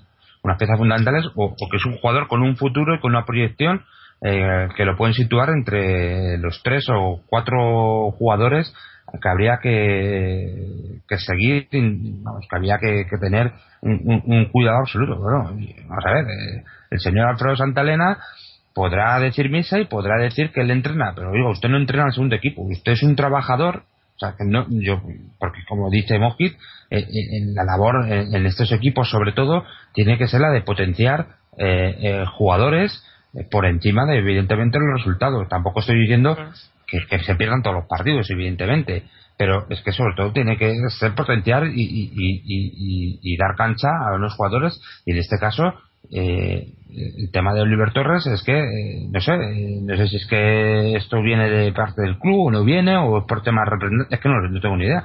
Pero es que no sé la- lo normal lo lógico sería es que este tipo de jugadores eh, no voy a decir que tengan un trato preferente sobre otros jugadores pero que tengan un plan de, de crecimiento en, en el que el capricho o, o- o- las ideas tácticas o la película táctica que se monte eh, el- los entrenadores de las categorías inferiores eh, pues al final eh, estropean al jugador más que beneficiarlo. No sé, es que a mí me parece un poco surrealista que eh, se esté echando a perder eh, la carrera de un chaval porque este hay un, un- entrenador que, que no le guste por su forma de jugar o, o yo qué sé, es que me parece totalmente surrealista y más cuando, como estáis diciendo eh, tampoco que, que- que- que este equipo no está en segunda B que, que no está en, en segunda, que no se ha subido a segunda y, y que tampoco está haciendo una temporada eh, que digamos es que bueno, es que está haciendo lo que se está saliendo, es que tampoco lo está haciendo, entonces eh, joder, eh, Claro, es que si tiene no- que haber no tiene un sitio en mando el equipo. plaza ahí pero es que tiene que haber un mando en plaza ahí que diga, pero vamos a ver, es Claro. que este chaval tiene que tener sitio porque es que es uno de los proyectos, es, una de las banderas de la, ahora mismo de la, de la cantera. Claro. Yo creo que ahí, ahí el que tenía que actuar eh, en estos casos, ya lo dijimos en el último programa, creo que fue, tendría que ser Aguilera con Caminero, que son los, los dirigentes tanto de la cantera como del el cuerpo técnico, supuestamente. Supuestamente, yo creo que los puestos aquí se los, los dan eh, honoríficos, ¿no? De esto de, de que te los dan, te dan un papel, pero no significa nada, ¿no? Pero sería, eh, según sus cargos en el organigrama del club, serían los que tenían que hablar esto y, y, y, y, trazar lo- el plan y decir, bueno, pues este jugador tiene que jugar, eh, o sea, tiene, hay que cuidarle, que es lo que se, lo que se lanza desde el club, pero cuidarle, o sea, que lo cuenten, que cuenten qué es lo que quieren hacer, que cuenten por qué no está jugando, que cuenten, pero no, o- y si tiene que jugar, pues que juegue, o si tiene que, que pero como dices tú, ¿no? Eh, no o sea, el, el entrenador, sobre todo de- del filial, lo que tiene que hacer es servir al club, o sea, hacer lo que, lo que el club eh, lo que el club le pida, no lo que le dé la gana a él, ¿no? Sobre todo hablando de, pues, de- chavales, es que eso es lo que no tiene sentido es que un chaval que se que cuente con el entrenador del primer equipo, yo creo que parte por lo que por lo que no le por lo que no va convocado con el primer equipo, Simeone no lo ha llamado más, no es por el tema de la experiencia y tal, es por, porque también tiene presiones porque, porque sería ridículo. ¿Os imagináis ahora que sale Oliver Torres, juega con el primer equipo y, y, lo hace bien y se le ve que tiene y que luego te venga Alfredo diciendo que es que no tiene potencia física para jugar en segunda B o que no juega de titular en- que no va ni convocado en el, en el, en el B quedaría un poco un poco ridículo no entonces yo creo que, que que va a entrenar con el primer equipo porque Simeone sabe bueno y, es más creo que lo comentó Mojin no cuando el año pasado ya cuando Simeone le vio y le, y le llamó para entrenar con el primer equipo porque le veía le veía eh, capacidad no para y, le- y- y sabe. No, lo que lo que sucede, bueno, es una anécdota, ¿no? Más que nada, pero, Sí, lo, pero- lo Lo que sucedió es que él necesitaba él necesitaba un jugador para, para hacer un ejercicio, le faltaba un jugador y aparentemente del B y del C no podía llamar a nadie y estaban entrenando también los de los juveniles y llamó a Oscar Mena y le pidió un jugador. Y Oscar Mena le recomendó ver a Oliver Torres y a los 10 minutos de entrenar a Oliver Torres con el primer equipo, Simeone se dirigió a Oscar Mena y le dijo, este chico viene con nosotros al Benito Villamarín y le llevó convocado. Si es que es un jugador que lo ve cualquiera, si es que le ves cinco minutos cómo coge el balón, cómo levanta la cabeza, cómo mira, cómo pasa, si es que es un jugador que cualquier entrenador de fútbol le estaría encantado de tenerlo en su equipo. Es que, que- es que Sí. no, hay, no hay ninguna lógica para que esté en el banquillo en un filial en segunda vida. Es que, es que- Es que lo- es- es- nada de lo es que no hay hace- lógica alguna. Nada de lo que hace Alfredo de Santa Elena tiene ninguna lógica, porque de repente, de buenas a primeras, Pedro Martín y Saúl eran titulares indiscutibles en el equipo y con un buen rendimiento, y de repente hace tres semanas, o bueno, hace, hace un mes, decide cargarse a los dos. Oliver Torres, de, de casualmente estaba son los que van con el primer equipo casualmente son los que van con el primer equipo. Y otra cosa de la que no hemos hablado es que David Hill, que jugó los últimos dos partidos de liga al final del año pasado como titular, hoy de repente ha sido suplente y ha vuelto a jugar el marroquí Bounou, que aparentemente ha hecho un muy buen partido. Pero lo que quiero decir es que no hay ningún sentido en las decisiones que toma Alfredo Santa Elena. No, no sigue un, un camino coherente. No se puede. no- no- es ilógico. Es simplemente ilógico. Todas las decisiones que está tomando Alfredo en el, en el segundo equipo son ilógicas. Y lo, y lo peor de todo, y fíjate lo que te digo, ¿no? Lo peor de todo es que como en los últimos tres partidos hemos sumado siete puntos, nadie le va a discutir nada. Porque aparentemente, por lo que, por lo que entendemos, que el objetivo del Atlético B esta temporada es, eh, es, es la salvación y no la potenciación de la cantera. Y en los últimos tres partidos, pues está cumpliendo el objetivo, alejando al equipo de, de La los puestos de ¿La descenso. salvación de qué? ¿Del pozo donde le ha metido Alfredo? Exactamente. Y, y todo esto lo está consiguiendo a costa de, de, de, de quitarle un año importantísimo en la formación de tres o cuatro jugadores muy importantes como son Saúl, Pedro, David Gil y Oliver Torres. Esos Claro. jugadores tienen Pero que ser el futuro que- del Atlético de Madrid y se los está cargando Alfredo Santa Elena. Es que es así de claro. Es que no tiene nosotros sentido- nos centramos en el. Nosotros hablamos específicamente de Oliver Torres, pero también hay que hablar de Pedro, que lleva tres años en el segundo equipo. También hay, hay que hablar de Saúl, que lleva tres años en el segundo equipo y ya tienen. Ya tienen experiencia para jugar ahí. O sea, no- a mí no me puedes decir que Saúl no juega en el segundo equipo porque no tiene experiencia. Es el que más experiencia tiene. Claro, es el único que lleva tres años ver, ahí. Los, los únicos, los jugadores del filial que tienen capacidad, que les llama Simeone, que tienen posibilidades, que suben al primer equipo, y son los que no juegan en, en el filial. O sea, Eso es. es que no tiene, no, traca, que tiene más. Sin decir nombres, tienes tres jugadores del filial. Bueno, eh, no sé si queréis contar también, se pueden contar, porque tampoco son titulares indiscutibles a, eh, a Cadero o a Manquillo, aunque creo que juegan bastante más. Pero lo- los Manquillo jugadores es titular. Los jugadores que de bueno pues pon cinco jugadores que juegan del filial que juegan que, que han sido convocados y han jugado esta temporada con el primer equipo de esos cinco cuatro de ellos no son titulares y, a- y- y varios no van ni convocados con el filial. O sea en qué club se ha visto esto no, no tiene sentido o sea es es y además no es que vayan porque si me dijeras que van con el primer equipo que, que la cuestión por la que van juegan con el con el primer equipo es por el tema agentes y más no no es porque valen porque se han visto en el primer equipo y son jugadores que no desentonan con el primer equipo. Entonces es, que es muy sencillo. O sea aquí hay algo algo raro aquí hay y hay y, no sé si el culpable es Alfredo si el culpable es el club pero lo que tienen que hacer es solucionarlo. O sea estos chavales tienen que jugar en el B sí o sí. Y si no pues eso o sea, aquí tenían que o, o- o rodar cabezas o, dar explicaciones, pero no va a pasar nunca. Es, es- eso es lo que han conseguido esta gente en el Atleti, ¿no? O sea, eh, y, y lo estamos y lo vemos partido a partido, o sea, partido a partido, temporada a temporada, ¿no? la- de- los jugadores que despuntan en el Atlético, de, canteranos que despuntan en el Atlético, ¿dónde acaban? Pues no acaban en el Atlético. Y, y si acaban es por coincidencia más que por, por el trabajo del club, ¿no?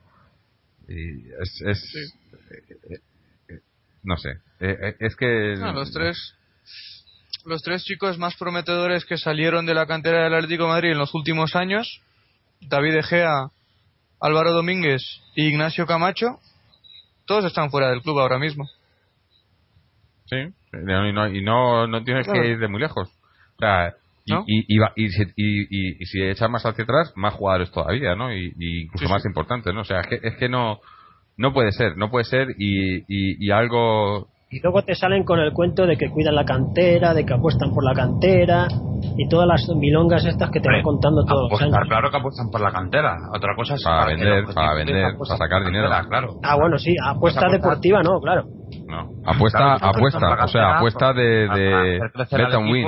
y- claro, y otra, y otra cosa es apostar la cantera para, para sacar el dinero, porque es que, mm, vamos a ver, si tienes una cantera que te funcione, eh, puedes hacer dos cosas. Hacer lo que hace el Barcelona, es decir, generar una, una generación de futbolistas eh, que son capaces de, de, crear el, el, eh, pues un equipo que lo hagan absolutamente todo en los últimos cinco o seis años y, y que va camino pues de marcar una época única en el fútbol mundial eh, o independientemente, evidentemente, si no- aunque no estés a la altura del Fútbol Club Barcelona en ese aspecto, eh, crear un equipo con, eh, con gente de la casa eh, eh, que sale mucho más barato que comprando gente fuera, o puedes, asimismo, como evidentemente te cuesta mucho menos que sacar a un- unos chavales de la cantera, la ganancia que puedes sacar de un chaval de la cantera es mucho mayor que, si compras a Falcao y luego lo vendes. Pero Sí, yo la apuesta de la cantera no la veo por ninguna parte. Yo veo en las en las ruedas de prensa, en las entrevistas sí, pero en la realidad no, porque los cuatro últimos jugadores que han salido de la cantera del Atlético de Madrid y han dado el salto al primer equipo del Atlético de Madrid son Camacho, De Gea, Domínguez y, y Coque. Y todos sabemos que De Gea y Domínguez eran suplentes en el B, que no, que no jugaban habitualmente. De hecho, los titulares eran César Ortiz y Joel Robles, que por, otra parte Joel Robles pues eh, le está pasando lo que le está pasando también. Ignacio Camacho era un jugador que estuvo tres años en el Atlético de Madrid con Aguirre, con Abel y con Quique, que no tenía ningún tipo de protagonismo absolutamente. Y Coque era una, es una casualidad que Coque esté dando este rendimiento y que se haya encontrado casualmente con un entrenador que realmente confía en él como es Simeone, porque con Manzano jugó 10 minutos en media temporada. y en el B pues sí era titular pero que realmente no había en mi opinión no no no hubo ninguna apuesta real para que Coque en este momento tuviera el protagonismo que tiene realmente en el, en el primer equipo. Es todo fruto de la casualidad. Es casualidad que nos encontramos con Quique que sacó canteranos, que no le trajimos para sacar canteranos, le trajimos para salvar al equipo, porque el equipo estaba en descenso. Pero él casualmente apostó por la cantera y trajimos a Simeone por lo mismo, para salvar al equipo, para que el equipo no se hundiera y casualmente está confiando en Coque y está dando poco a poco minutos a los canteranos. Pero apuesta de la cantera estructurada no la veo por ninguna parte. Veo No, un- no, además, canteranos que son muy buenos, que ganan con los juveniles, que ganan con los cadetes, que tienen promesa, que tienen potencial, pero no veo una apuesta real por parte de la directiva de potenciar la cantera y hacer que el primer equipo estuviera compuesto por canteranos y estuviera eh, que gire en torno a canteranos de aquí a, a cierto tiempo. No lo veo, de verdad. Y no creo que pase. Y es una pena porque en este momento el Atlético tiene una generación de canteranos muy, muy prometedores y cada vez más. Sí, pero es que además, eh, bueno, no sé exactamente, to- todos los años, ¿no? Te sale, sale antes, sale eh, Miguel Ángel Gil y el, y el compadre ahí as- diciendo que van a que van a potenciar la cantera, que para el año no sé cuántos vamos a tener no sé cuántos canteranos, pero si os fijáis, de los canteranos que tenemos en el primer equipo, casi todos son canteranos que se han tenido que ir del Atlético de Madrid, que luego los hemos replicado, y que además no son los mejores canteranos que hemos tenido. O sea, ahora Sí. mismo se, se, se vanaglorian de que en el Atlético juegan eh, no sé cuántos canteranos en el primer equipo, pero es que son canteranos que, que no han salido directamente de la cantera, que se han tenido que buscar la vida en otro lado. Porque en Sí. el club no les han, no han confiado en ellos. O sea, a mí, a mí Gaby, eso no me Mario vale. Suárez, por ejemplo. Gaby, Mario Suárez, eh, eh, si, si quieres considerar canterano a, a Diego Costa, que más o menos se le puede considerar incluso canterano, eh, Cisma No, eh, Diego Costa no jugó nunca en la cantera. se le fichó para el B. Sí, Claro, y si Pero no jugó dos años No jugó. cuando ya tenía Claro, pero, pero 24 no, años. me, me refiero, si los quieren considerar canteranos, porque no sé los números que sacan Ah. estos de que son canteranos. Pero digo, canteranos, canteranos que han subido de los. eh, el único que hay ahora mismo en el primer equipo es Coque. Ok, pulido. No, Pulido ya no está, ¿no? Bueno, o no, o no va a estar. Sí, sí. Estar está, leche, pero cuenta o, menos o- que. O, o Joel también, que se está, está, está prueba en, el- en el Wigan, ¿no? O sea, Sí. puli- canteranos que hayan salido y, y, y- Coque y de casualidad. O sea, es Claro. que no, no, no, no, no tiene sentido. eh, eh, Aunque bueno, yo, yo, yo, en este caso, eh, sé muchos clubes, muchos clubes funcionan así en el sentido de que saben que tienen potencial, pero prefieren, bueno, prefieren, o saben que van a, prefieren hacer negocio, vender a los canteranos y luego comprarlos si salen buenos más adelante, a tener que, que desarrollarlos ellos y, y, y no y a lo mejor no hacer dinero inmediato, ¿no? A ellos les le, le llama mucho más la atención el hacer dinero hoy que hacer dinero en, en tres años, o en cuatro, en cinco. Claro, pero Entonces, es que es- muchos es lo que les interesa. Y esa, esa es Pero la es que apuesta. La apuesta es lo que ha dicho. Es, es una apuesta, pero a nivel económico para ellos. O sea, ellos apuestan por la cantera a nivel, a- eh, diciendo, vamos a sacar jugadores para venderlos o para cederlos, para sacar dinero, pero no para el primer equipo. Eh, ¿Qué sentido tiene, no? Además, eso- ¿Sabes cuál es la diferencia? Es que en esa descripción de muchos equipos encaja perfectamente el vecino de la ciudad. Pero es que el vecino de la ciudad tiene un presupuesto de 480 millones y cuando quiere fichar a Ronaldo por 95, por mucha crisis que hay, los paga. Mm. Nosotros no tenemos esto. Si nosotros ahora mismo, si quisiéramos fichar un jugador del potencial y de la calidad hoy de Coque, cuesta 20 millones de euros. Eso lo tienes en la cantera. Con De Gea lo tenías en la cantera. Con Domínguez lo tenías en la cantera. Con Ignacio Camacho ahora mismo tenemos una opción de compra de 5 millones. Pero ese futbolista hoy en día vale mucho más de esos 5 millones. Que esos jugadores salieron de tu de 5 cantera. Que encima, que encima, que encima hay un canterano que na- nadie conoce, o muy poca gente conoce, que se llama Pedro Obiang, que salió de la cantera del Atlético de Madrid, que jugó dos años en el juvenil, ahora mismo está en, el- en la Sampdoria, y para aquellos que siguen la liga italiana saben que ese futbolista ahora mismo cuesta 15 millones de euros, que también salió de aquí, que lo vendieron por 150.000 euros a la Sampdoria. Que todo esto salió de la cantera del Atlético de Madrid. Y si nosotros tuviéramos un presupuesto de 500 millones de euros y nos pudiéramos permitir el lujo de traer a los mejores jugadores del mundo, pues oye, pues tú cedes a los canteranos, les pones una opción de, de recompra y si valen, pues vuelven. Pero no tenemos esto. Que no tenemos esto. Que este verano hemos gastado un millón en fichajes. Este verano queríamos fichar a Michu por dos millones y no había dinero para ficharlo. Nuestra realidad es esta. Y encima tenemos canteranos que valen. Y fichamos entrenadores como Alfredo Santalena que se basan, que, que, que hacen todo lo posible para hundirles la carrera. Venga, hombre, por favor. Es ridículo. Por cierto, Es ridículo. eh, hablando de fichajes, eh, ¿esto del Batista o este del Rayo está confirmado? Mm. No oficialmente, pero se supone No, que sí. oficialmente no. Se supone que sí que Y está es- hecho. la han dicho, el que la ha dicho Antonio Ruiz en la COPE y la credibilidad de este hombre es paralela de Manolete, o sea, que yo no me fiaría mucho, vamos. Sí, no, es el- Yo lo de Baptistao me lo, me lo puedo Este creer hombre se este es conocido por no acertar una alineación nunca en el Atlético de Madrid. Siempre dice el once inicial, siempre se equivoca en todos los partidos, o sea que su credibilidad es absolutamente cero. Puede acertar porque como dice cien mil veces una cosa, a lo mejor una acierta, pero vamos, si es por lo que ha dicho él, yo no me fiaría, ¿no? Sí, bueno, independientemente de lo que haya dicho Antonio Ruiz, pues eh, la opción de Baptistao es una opción que se especula desde hace desde hace semanas. Yo yo le daría credibilidad porque es un futbolista que encaja bien en en lo que necesita el Atlético de Madrid este verano. Este verano pues hay una situación especial que tendremos dinero por los traspasos, no sé si no sé cuánto dinero porque se supone que se pueden ir Falcao. Durán, etcétera. Dinero hay. No. Si hemos fichado Sí, a Pichi pero- por 15 millones. Sí, claro, pero es que yo intento dinero. seguir una... ¿Sabes qué pasa, Fernando? Tienes toda la razón. Yo intento, pero yo intento seguir una línea un poco coherente, porque se supone que este verano solo gastamos un millón de euros porque no había Eso dinero. no funciona y que se el supone que había que... Sí, pero... Bueno, entonces, ¿cómo quieres que La analice línea- esto? La línea Es coherente. que si no, no se puede analizar. Claro, es que Entonces, ese- lo, eso, lo es lo que- lógico eso es el es... problema, que no se puede. Claro.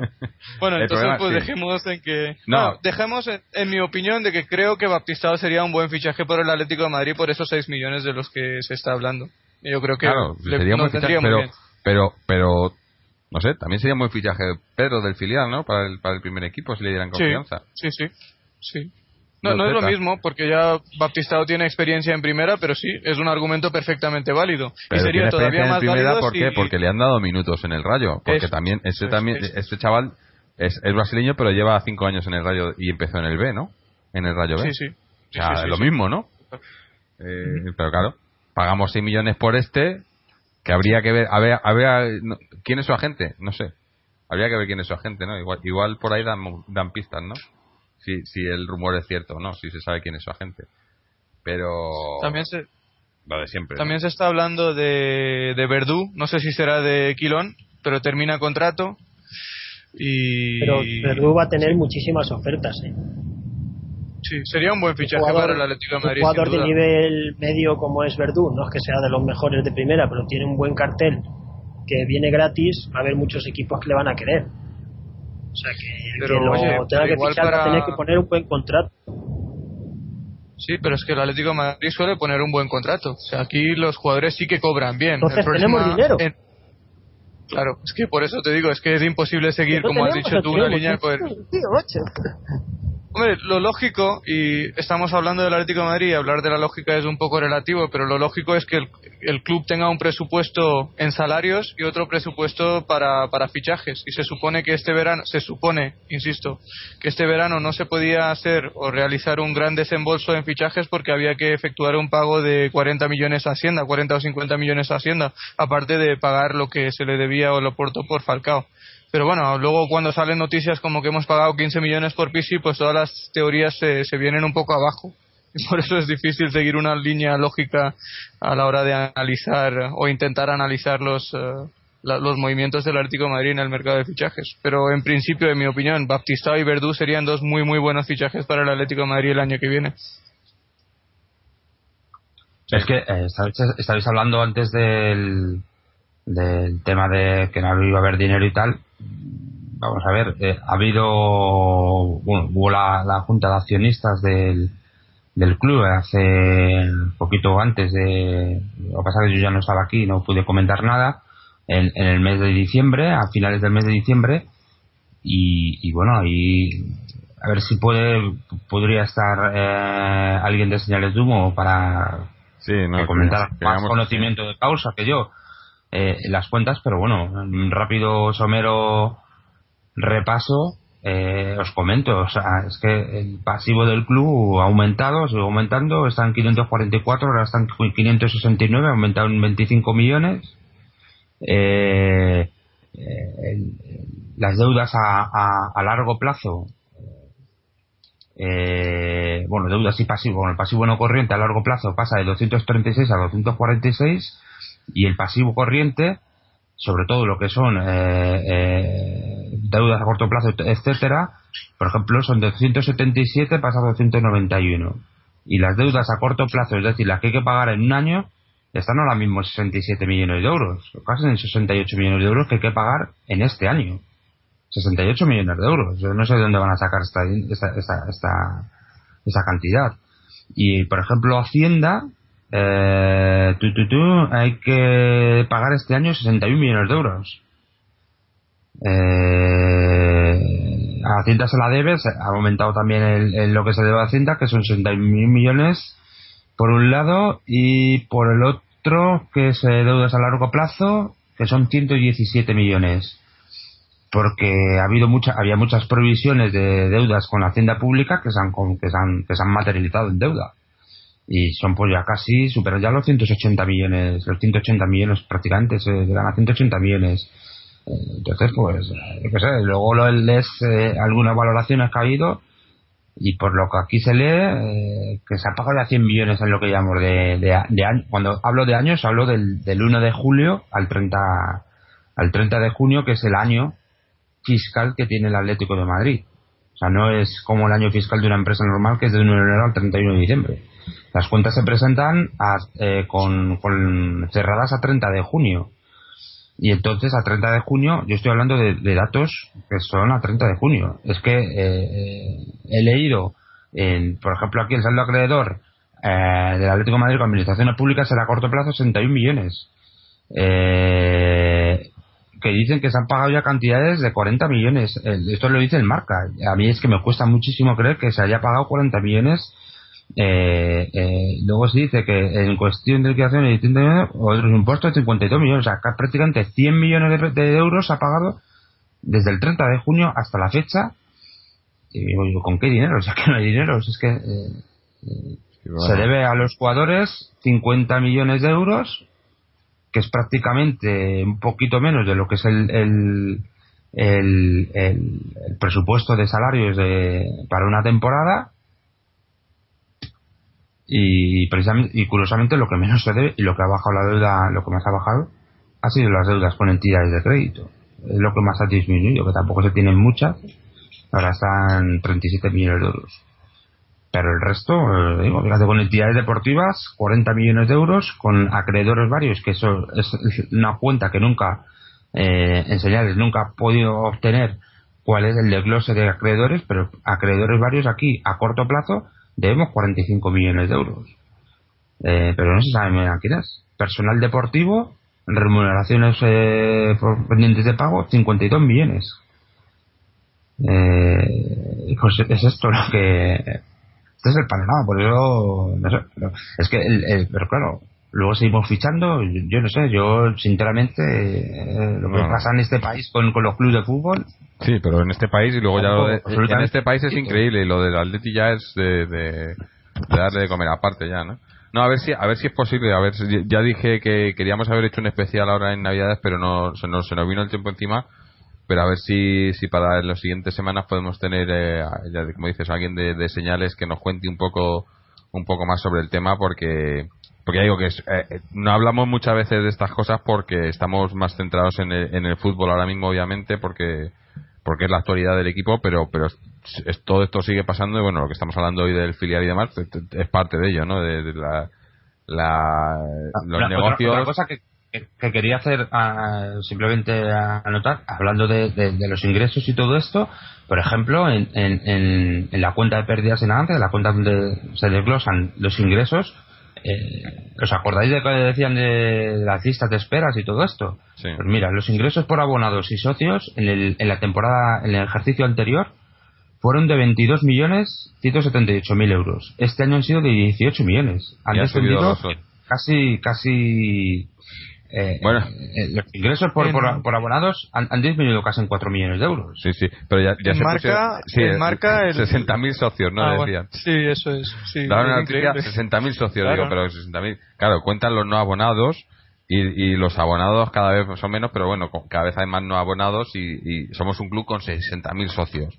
Eh, socios, Pero bueno, no sé, mismo. no sé Pero cómo. ¿qué te que- que que o sea, como si somos 125.000, Claro, pero claro. si cada año va bajando el ingreso de, de por ese concepto, como- ¿qué- como- qué te que hay, una diferencia hay una diferencia abismal el, el socio paga 45 de euros y el abonado mínimo paga 300 No, eh, o sea y, el, que, y el socio que, que Te dan un partido que de liga. tiene con eso un partido. pues solo le sirve para ir a un partido. Y un partido que no sea contra el de Madrid o el Barcelona. 5% en la tienda Un Pero es que lo 5% que de descuento en la tienda del club y un partido gratis y, y, y para, para que veáis un momentito, un momento, para que veáis cómo, cómo- de cómo funciona este club, el- los resultados de, de explotación de este año son de 14 millones de euros, habiendo ganado la Europa League. Eh, el año pasado fueron de 19 millones de euros. Eh, por ejemplo, los ingresos deportivos aumentan 13 millones de euros por el tema de la victoria, pero es que lo que está sosteniendo eh, los- los- las- la explotación, los resultados de explotación, son la compraventa de jugadores. Es que aquí, por ejemplo, de- eh, resultados por traspaso y baja de jugadores. Eh, 36 millones de euros este año. ¿sabes? Oye. es, es- es que es- se está sosteniendo. Ahora, eso. ahora que hablar de eso, estaba haciendo, mientras estábamos hablando, estaba haciendo un poco de investigación y, y me parece, si es, si es cierto lo que estoy leyendo, que no lo sé, eh, me parece que sé, que sé por qué Oliver Torres no está jugando ni en el A ni en el B, ni en el primero ni en el segundo equipo. Porque, según lo que estoy viendo, eh, su agente, que pensábamos que era, que era su padre, ¿no? Eh, no es así, según, según lo que estoy viendo, no sé, no está confirmado ni nada.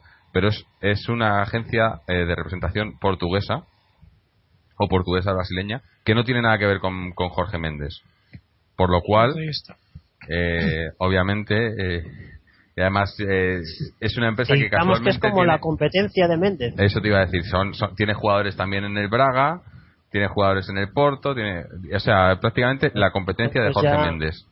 está clarísimo ya vamos más claro el agua Sí, yo creo Pues que es, es- es lamentable que, que lo que lo que ha devenido el fútbol de hoy en Sí, día lo que he dicho, que es que eh, Eh, lo controlan los agentes. conviertan con- sí, sí, conviertan el futuro de un chaval prometedor pues en una guerra de comercial única y exclusivamente Sí, sí. Detestables, detestables. Vamos, eh, están matando el fútbol.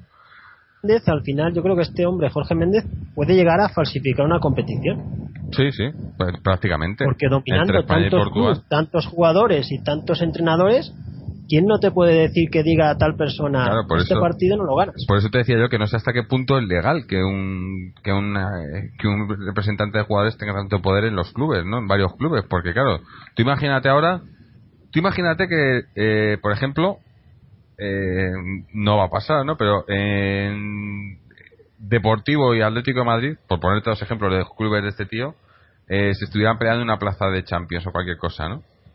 Él podría decidir quién, juega qué fácilmente. O sea, como decide quién, qué, qué- qué jugadores juegan y quién no. Bueno, decir, está claro que lo decide, ¿no? No, no oficialmente, pero, o sea, eh, te, podrían alterar las competiciones. O, que juegas una, una final europea una semifinal europea, dos equipos de, en los que este hombre tiene, pues como son, pues eso, el, el, el Braga y el Atlético Madrid, por ejemplo, ¿no? O cosas así, ¿no? O el Braga y el Deportivo, no sé. Es que te puede, te puede manejar los resultados de los partidos, ¿no? Yo creo hasta cierto punto eso podría ser ilegal, ¿no? Pero bueno, no sé. El Cuando caso- jueguen el, el Deportivo y el Zaragoza en el en Riazor dentro de unos meses ya veremos lo que pasa en ese partido. Porque ahí tiene representación masiva en ambos equipos. Sí, sí, también. En ambos, ¿eh? Aquí por lo menos en el Atlético Madrid está un poco más repartido, ¿no? Hay, Quilón, hay algunos de Quilón también, de Casal, etcétera. Pero es que allí en, en Zaragoza y en el Deportivo, porque todavía no ha terminado el, el mercado de fichajes, pues al final de enero pues habrá muchos jugadores de Méndez. El entrenador es de Méndez también. En Zaragoza, pues, eh, bueno, el, el equipo se lo montó él en, en, un- en la última semana del año pasado. Así que sí, sí, lógicamente se puede adulterar la competición y eso ya estamos hablando de cosas muy, muy graves, ¿no? Y existe la posibilidad, no podemos eh, conjeturarlo porque es, eh, no, no es es lógico, imposible, pero, de, pero es sí imposible de demostrarlo. Es imposible de demostrarlo. Pero te entran Sí. muchas dudas. Sí, sí. Sí, Existe la posibilidad, eso está claro.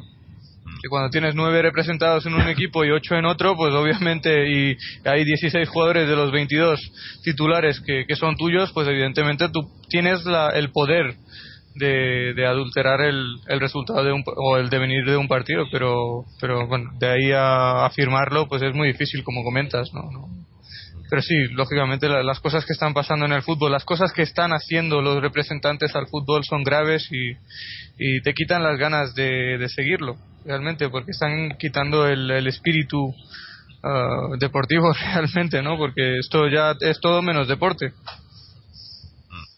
Bueno, Pues están echando a la gente del campo. Por ejemplo, hoy en el campo de Mallorca la entrada ha sido lamentable. lleva cada vez va a ir menos gente a los en el campos, Mallorca, eh, yo creo.